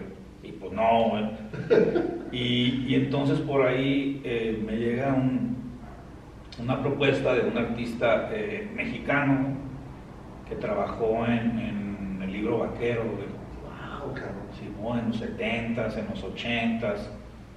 Y, y bueno, pues eh, no, no, estaba a mi alcance Joaquín estaba al alcance del artista de, que puedo pagarlo, está haciendo, está haciendo un parote. Y, él me dijo, ¿cuántas páginas? Pues como 150, vamos a darle. O sea, a lo mejor si le hubiera dicho 6, 12, pues no me cobraba lo que me iba a cobrar, pero como veo un volumen y, le digo yo, pues la neta es, una película y, y, esto va a ser el empujón no es muy grande el señor, creo que tiene 65 años, pero tampoco es como que le, dé mucha chamba y estaba la pandemia ya para ese entonces. Entonces de ahí se ayudó, obviamente él me, ayudó más, ¿no? Entonces nos aventamos las, las, empezamos las primeras páginas, pero él, es, lo que hace es el lápiz, Sí, sí, ya vi que te has, te has estado aventando todo. el- Entonces, del lápiz, güey, sigue un trabajo que se llama tinta. Entonces, vas a entintar el lápiz y luego borras la tinta y ya te queda, eh, ya no hay lápiz, nomás queda la tinta, güey. Y, y pues eso es otro pago, güey. O sea, es otro dibujante, güey. Y ya empecé a buscar aquí en Tijuana también y no, tampoco me alcanzó, güey. Y dije, pues lo tengo que hacer yo, güey. Perdón que te interrumpa, güey. Ya traías un budget, ya traías un presupuesto. Dijiste, güey, hasta aquí puedo llegar, ocupo hacer todo esto. ¿Eso también lo aprendiste en la escuela o cómo? No, no, no. Aquí Las sí- matemáticas ahí. Aquí sí de que dije, ok, puedo, puedo pagar tanto por, por, por semana o por mes. Y sabe qué, jefe, esto es mi presupuesto. Nos, nos vamos a ir lento porque es lo que le puedo pagar por mes, por decirlo así. ¿no? Entonces me, me cobraba por página. Entonces al principio él me dijo, ay, en tres meses termino. Y yo, no, jefe, tranquilo. ¿verdad?". Esta y, madre. y ya llevamos año y medio, güey. Ok, güey. ¿qué onda? Que en en tres meses. No, está cabrón. Entonces, eh, la otra era el entintador, güey. Y ahí sí dije, no, güey, si pago un tintador, ya, me, no como, güey. ah, se te fue tu presupuesto. No como. Entonces, está cabrón, güey. Entonces dije, pues lo hago yo, güey. Yo en la, en la prepa ah, llevaba el curso de, de dibujo técnico, de Sí, arquitectura, güey. Entonces hacíamos maquetas y hacíamos planos y ese plano a lápiz luego lo pasabas al banene y sa- sabía lo que eran las tintas. Ah, ¿no? conocías el, el método. Entonces dije, bueno, pues me lo puedo aventar a mano y no, ya la vista y la mano, eh, no, no, no, no. Ya no da. Entonces, eh, eh, Arturo Chimizu me dice, güey, hazlo, hazlo con la tablet, güey, digital. A ver, ¿cuál o qué? Pues aquí está, me la prestó, le empecé a dar, güey. Ok, pero ¿por qué no se ve como cómic esta madre, güey? No se ve, güey, no se ve bien. Llevo ya pinches tres días, güey. No sé. tutorial, güey. Me empiezo a quemar tutoriales de, de, de tintadores, güey. Y pues, ay, güey, dije sí. O sea, entre más lejos el personaje, más delgadita la línea. Entre más cerca, más gruesa. Sí, calidad de- Güey, calidad de sí. Entonces haces tu, tu ojo empieza a separar planos, güey. En el cine, ¿no? Exacto, güey, acuerdo, güey. Entre más gruesa la línea. O sea que si hay perspectiva, pues pon la mano más gruesa la, el- el- la línea y lo de atrás, pues que se vaya un punto de fuga, ¿no? Pues me quemé como 15 horas el tutorial, güey. O sea, eran, eran seis tutoriales de, de 3 horas cada uno, güey, así. Y entonces, pues llego a la 20, a la página 20. Ese señor cada dos días me mandaba una página. güey. Ya terminé la 2, ya terminé la 3. Cada dos días me mandaba una. Entonces íbamos casi a la par, güey. Pero cuando llego a la 20, güey, y veo la 1, dije, "Nee, güey, ya, ya, ya voy más avanzado. Entonces eh, regreso a la 1, güey. Ok, güey. O sea, ya, ya te gustó más cómo ibas haciendo tu trabajo. O sea, ya veía la 20 y veía la 1 y por mucho ya era una diferencia, güey. Entonces otra vez empiezo, güey. Damn. Pues llego a la 40, güey, y digo, no, güey. Esto es una la, la 1 es una mamada, güey. me vuelvo a regresar, güey. Entonces ya el señor ya me llevaba 40 páginas. Ok, güey. Entonces arranqué otra vez desde la 1 y dije, ya, güey, esta es la última vez que me regreso. Entonces me la aviento otra vez de la 1 a la 40, el señor ya iba en la 80, cuando yo voy en la 40, ya iba en la 80, y así nos fuimos, güey. Por cierto, apenas acaba de terminar ahorita el señor, me, manda la 161, y yo iba en las, y yo iba en la 100, 115, güey, más o menos Ok. Te le emparejaste, cabrón, güey. algo así. Y ya terminamos ese, ese, ese lado, güey, ya me empezó a gustar mucho cómo, cómo, cómo la, la llevo. Se podría decir que ya soy entintador, güey, después de, de, cien- Hombre, de, de cien- sí, la güey. 127, güey. Ya soy entintador casi, casi, a lo mejor no profesional, pero sí, ahí no me, me la rifé. Eh, pero fue necesidad, güey. Ujú. O sea, dije, para esto me alcanza y no me voy a cruzar de brazo. Entonces, ahorita mi objetivo es, se está cocinando algo allá, allá, pero si se hace o no, yo ya no me voy a... Ya nadie te para. Ajá, esto va a salir como novela gráfica y ahí que como decía Bruce Lee, ¿no? Avientas una pelita al agua y... Y a ver qué, qué tanto hace su sonido y su sonda, güey. Ya, en ese proceso estamos ahorita. Eh, todavía no termino, todavía me faltan como unas 20, 30 páginas más o menos. Vi que, que lo llevaste a una exposición, güey, en México, ¿o dónde lo llevaste? Eh, me, han, me han estado, es que lo publiqué, ahí chequen la página, es uh, Tenochtitlán, el quinto sol, porque Es un grupo, güey. Tenochtitlán es el título de la, peli- de la película o de la novela, y el subtítulo es el quinto sol. Ok. Ese va a estar cambiando dependiendo la, la parte de la película que se vaya haciendo, porque tengo un chorro de... Hay, hay más capítulos entonces, ¿ok? Este es el primer capítulo. Qué chingón. Vi, vi, te digo, vi la entrevista, vi un clip que te hicieron en una expo, no me acuerdo cómo. Sí, ahí me, ahí me invitaron, aquí en Tijuana hacen una, una expo cómic, Ah, ok. y me invitaron a que, a que llevara que, exposición de, de que hablara sobre el cómic y lo mostrara y, y ver algunos originales y los procesos y la, muy buena respuesta. La gente de repente veía la ciudad de Tenochtitlán. y- Güey, ese dibujo, ese dibujo que pones, que son las dos, las dos páginas, digo, ese que vi, se ve impresionante. La perspectiva que se aventó el señor, se la aventó Sí, perrísima. ¿Qué es para ti escribirla y ya después ver plasmado lo que el Señor te está poniendo? ¿Cómo es ese lenguaje de tu, está bien perro, pero no es lo que yo quiero? ¿Cómo, cómo decides tú? ¿Sabes que ahí está bien perra esta imagen? Ni, modo que le diga al Señor que no. Pero ¿qué es lo que tú quieres? Hay veces, ¿cómo aprendiste eso? Mira, Joaquín, aquí el dibujante, eh, casi, casi, o sea, no sé si me lea, Ajá. me lea la, Te- la- la te- casi cabeza, telepatía, güey, acá. O, o a lo mejor el guion eh, está eh, bien descrito. En lo que, en lo único que como que no, no he quedado a gusto, que fue al principio nada más, y lo, y lo Lo expresaste, se lo dije, ajá, y, y lo, lo- lo reparamos, o cómo se dice la palabra, lo, lo- Ajustaste. lo ajustamos, fue de que, de que, por decir, el libro vaquero, güey, se manejaba mucho, mucho close-up. Ok, ya te estoy entendiendo.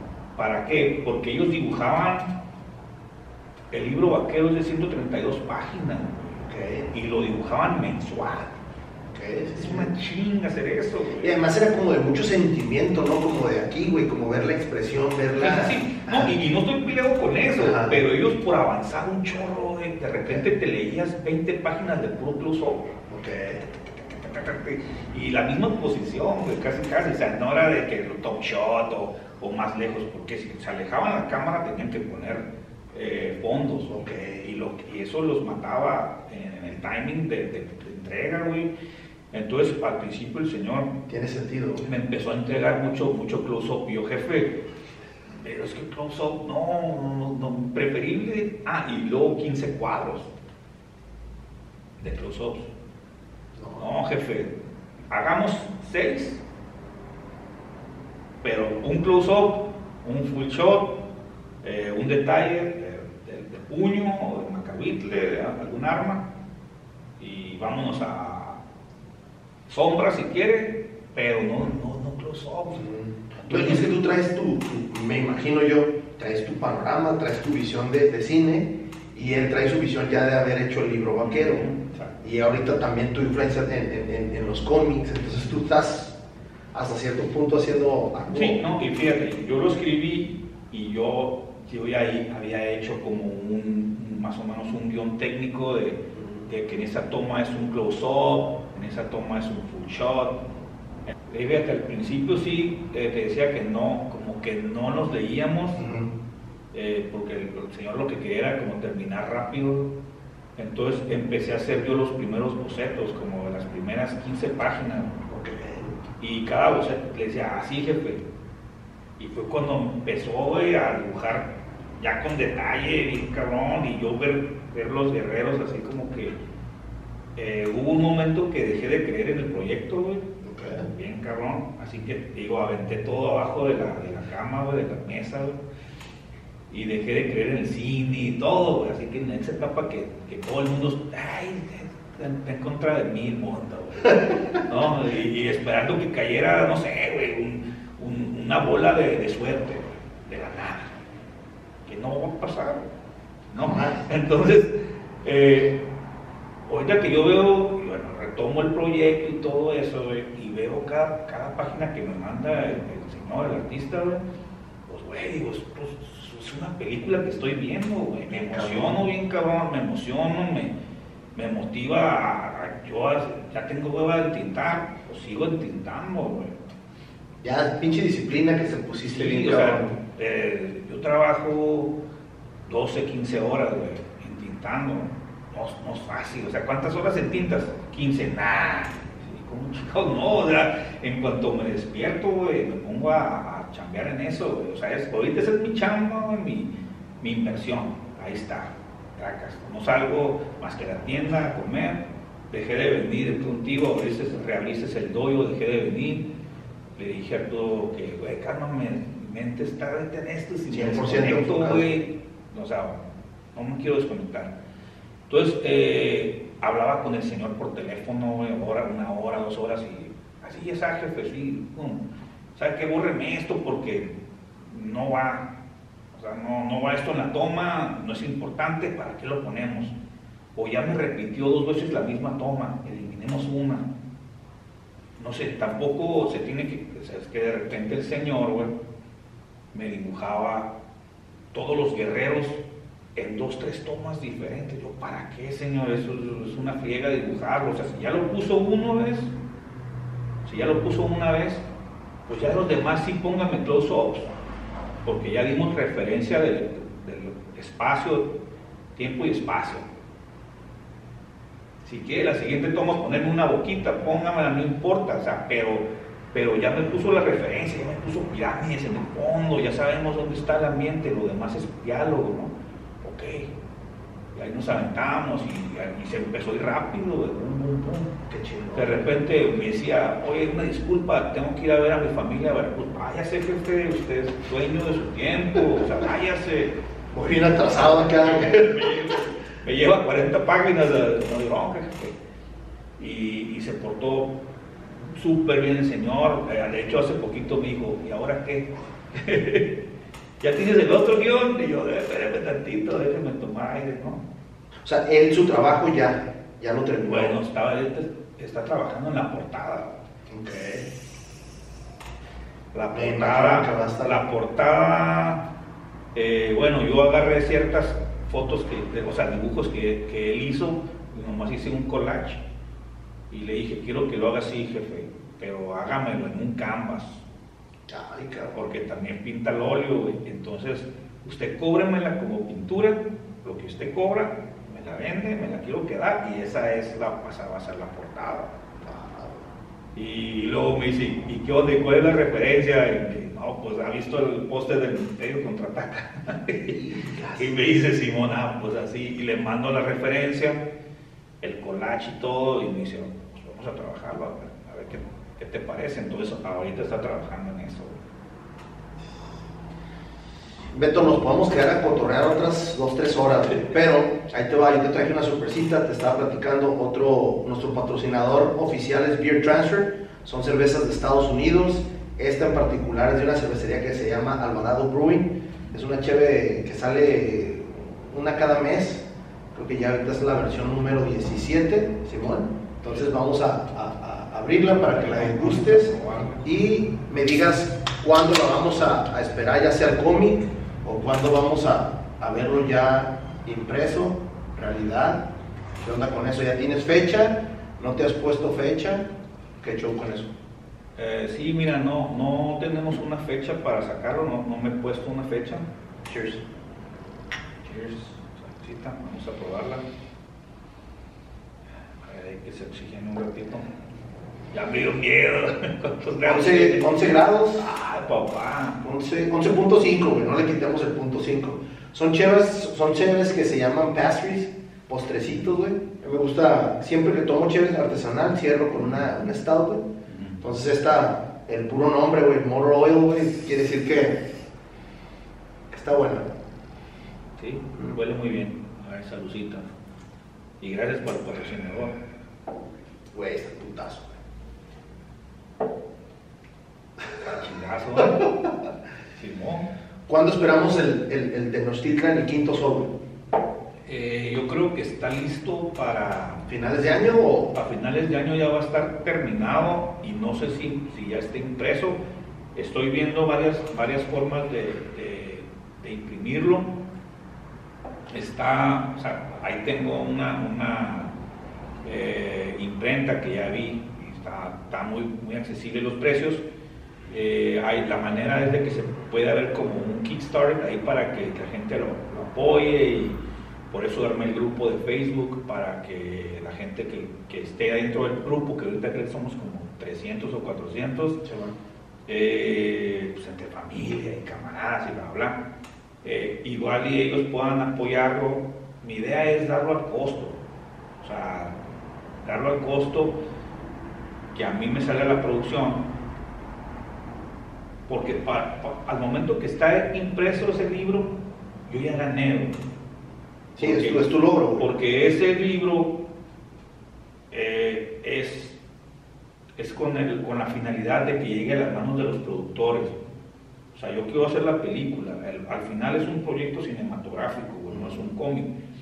Pero pues, si nos ponemos a ver, Superman fue un cómic, eh, Calimán fue un cómic, Batman, Spider-Man, todo eso. Entonces, ellos lo usan como, o lo usaron de cierta manera como una prueba de mercado. Y, para mí el ir a las convenciones y que la gente vea es una aceptación muy cool, güey. No, aquí estaba en la convención, güey, y, estaban, estaba, una muchacha estaba hojeando eh, el arte original y hay una toma donde está bailando un, ah, danzante yaqui, con la cabeza de venado, que yo sé que es kilómetros de diferencia de, de donde está original. De, de, Tenochtitlan a, la sierra de Chihuahua o de Sonora. Pero en cuanto vio esa toma, se dejó venir un, muchacho, una persona, y dijo, ay, déjame ver esa página, ¿de qué se trata o qué? Dice, yo soy de la Sierra Yaqui, dice el muchacho. Entonces, a él le dio mucho orgullo ver eso, ¿no? Y luego otras, otras páginas donde ves los guerreros jaguar y en México antiguo, llegaba la gente y decía, güey, quiero ver esto en el cine ya. Entonces, de cierta manera, al ver eso, se te despierta un mexicano que tenemos todos dentro y estamos muy lejanos de él. Y, estamos cansados del, charro, ¿no, güey? No, Digo, yo estoy cansado del charro, del norteñito, del sea, yo cuando... nos ponen afuera de la cantina con un sombrerote todo borracho, Así nos veían en los años 40, Y, ni, los gringos se han animado a hacer una historia eh, eh, de guerreros jaguares, guerreros águilas. Lo más que se ha acercado es Mel Gibson con, Apocalipto, que es una chingonada, que le duela a quien le duela. A mí sí me gustó. Para mí es una chingonada, más que está planteado en esa época la época del quinto sol, de mi libro, pero en unos pseudo-mayas o quién sabe qué sean. Sí, ahí sí le tuvo que hacer un tweet Los mayas tenían 800 años desaparecidos, hablan en maya, pero ahora sí que es un invento de ahí de, Mel Gibson que está el chingazo. Voy a hacer, voy a hacer link a, este, la entrevista que te hizo el Meño, un saludo para, el Meño y su, y su, este, su podcast que es el monje pero tiene otro nombre, ¿no? no, creo que nada más es el monje. El monje. Y ahí explicas todo lo que, lo que tú estabas preparando tu tesis y cuando empieza a salir lo de Apocalipto, está, está curada esa historia. Entonces, ahora, para esto a mí me, me concuerda lo que acabas de decir, ¿no? O sea, tú, tú estás queriendo cambiar hasta cierto punto el rubro que se ha agarrado del típico mexicano o del típico fronterizo con esto que tú estás explorando, con esto que tú estás plasmando, ¿de dónde nace eso o cómo tú percibes eso? Pues yo, yo creo que, o sea, es inconsciente, no es de que lo, quiera cambiar, pero haz de cuenta que es como inconscientemente, eh, pues nada más mostrar lo que somos, o sea, lo, que fuimos, ¿no? Eh, y es un hueco, es un hueco que no se ha tocado, pues, o sea, eh, yo pienso que, o sea, varios amigos dicen, güey, México es bien rico en, historias, es bien rico en cultura, ok, ¿y por qué escribes de otras marihuanadas, güey? No escribes sobre eso. Exacto. No, o sea, hacen cómics y hacen cómics de casi casi se van otra vez a Nueva York, güey, Nueva York. Ya, es Nueva York, güey. Hazlo aquí en Tijuana, güey, hazlo en Ciudad de México, güey, ¿no? Y si hay gente que se ha animado a hacerlo, o sea, sí. Si hay proyectos buenos. Y, también. y, y, y también hay gente, y le tiran, güey.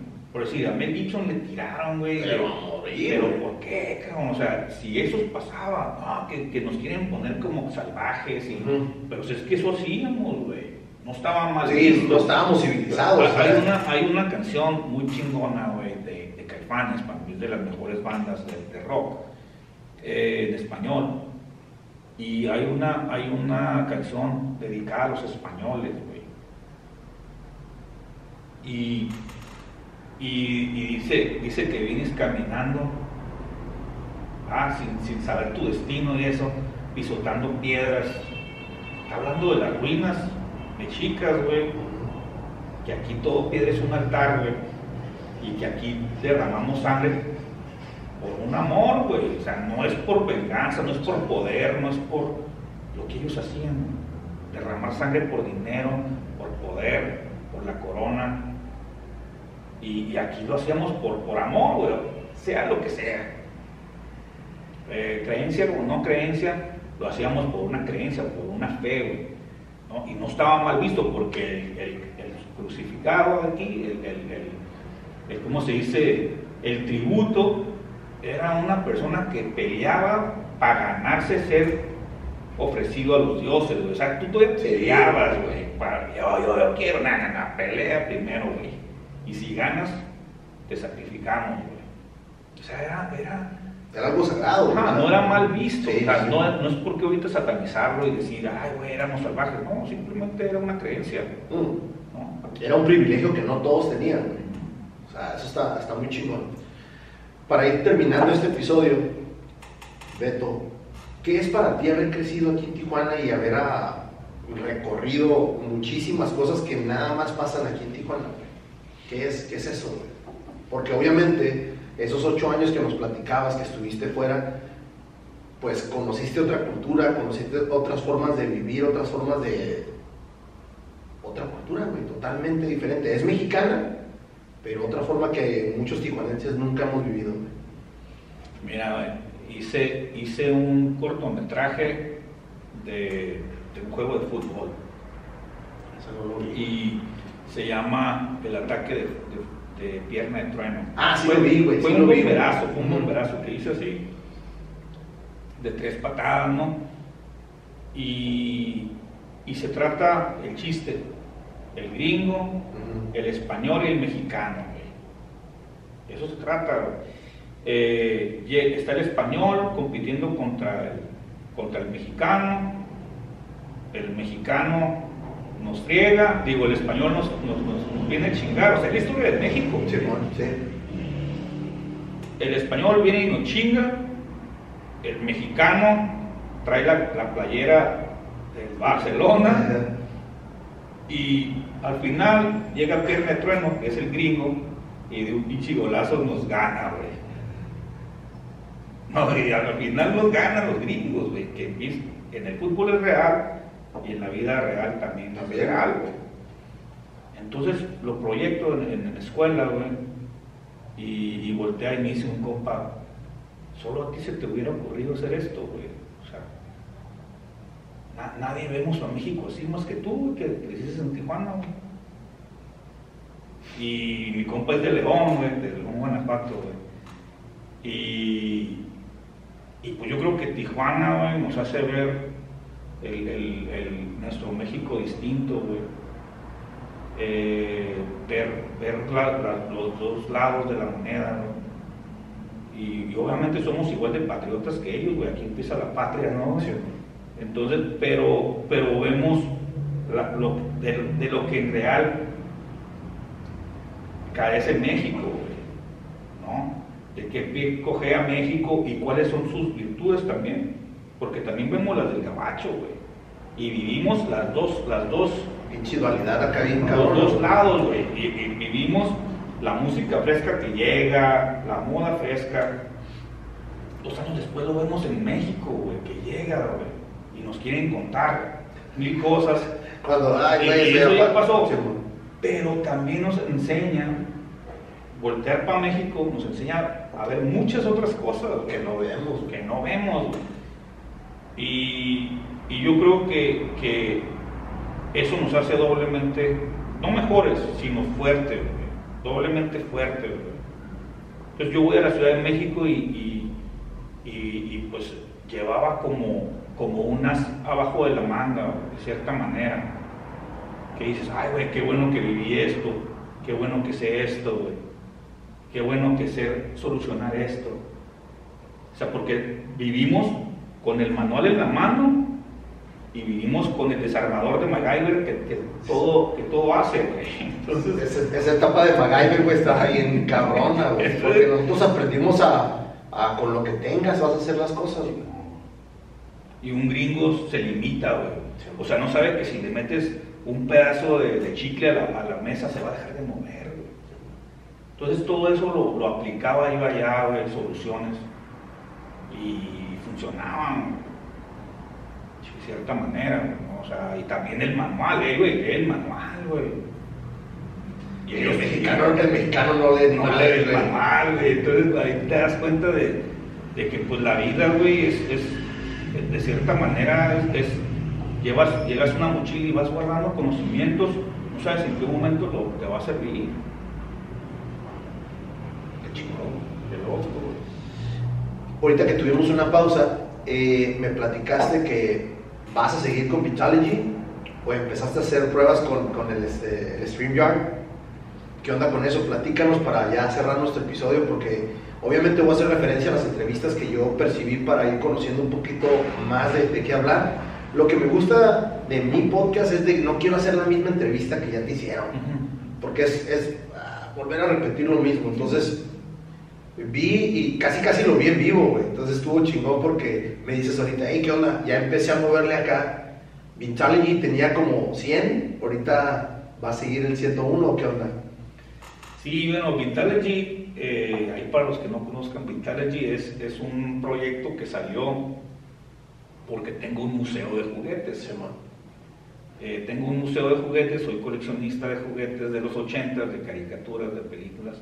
Todo, bueno, no todo mexicano, pero la mayoría es mexicano, güey, que está muy No, cabrón. 99% me, me dediqué a, a- a- Ahora sí que me di la tarea de resguardar todo el juguete que se hizo en México, ¿no? Con licencias extranjeras, pero hecho en México, ¿no?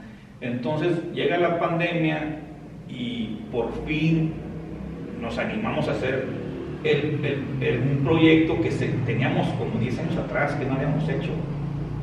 Nomás era porque nadie tenía tiempo, güey. Simón. No, no, no encajábamos, entonces de repente, hey, tengo tiempo para hacerlo, pues hay que hacerlo. Empezamos a hacer este, este eh, programa que se llama Vintology, Museo del Juguete Mexicano, Vintology, y empezamos a hablar pues de, de- de cómics, de cosas nerds, güey, de friqueadas, güey, de, de repente hablábamos de, de graffiti, de, hablamos de patinar, de... No, está curado porque yo nada más ver los temas era recorrer toda mi, mi infancia, güey. Hablaste de BMX, güey, hablaste de skateboarding, BMX. hablaste de todo, güey, Nintendo. Te digo que me quedé como 20 episodios porque, güey, este yo lo viví, este cabrón, eh, yo, o sea, todos, güey. Entonces, qué chingón, güey.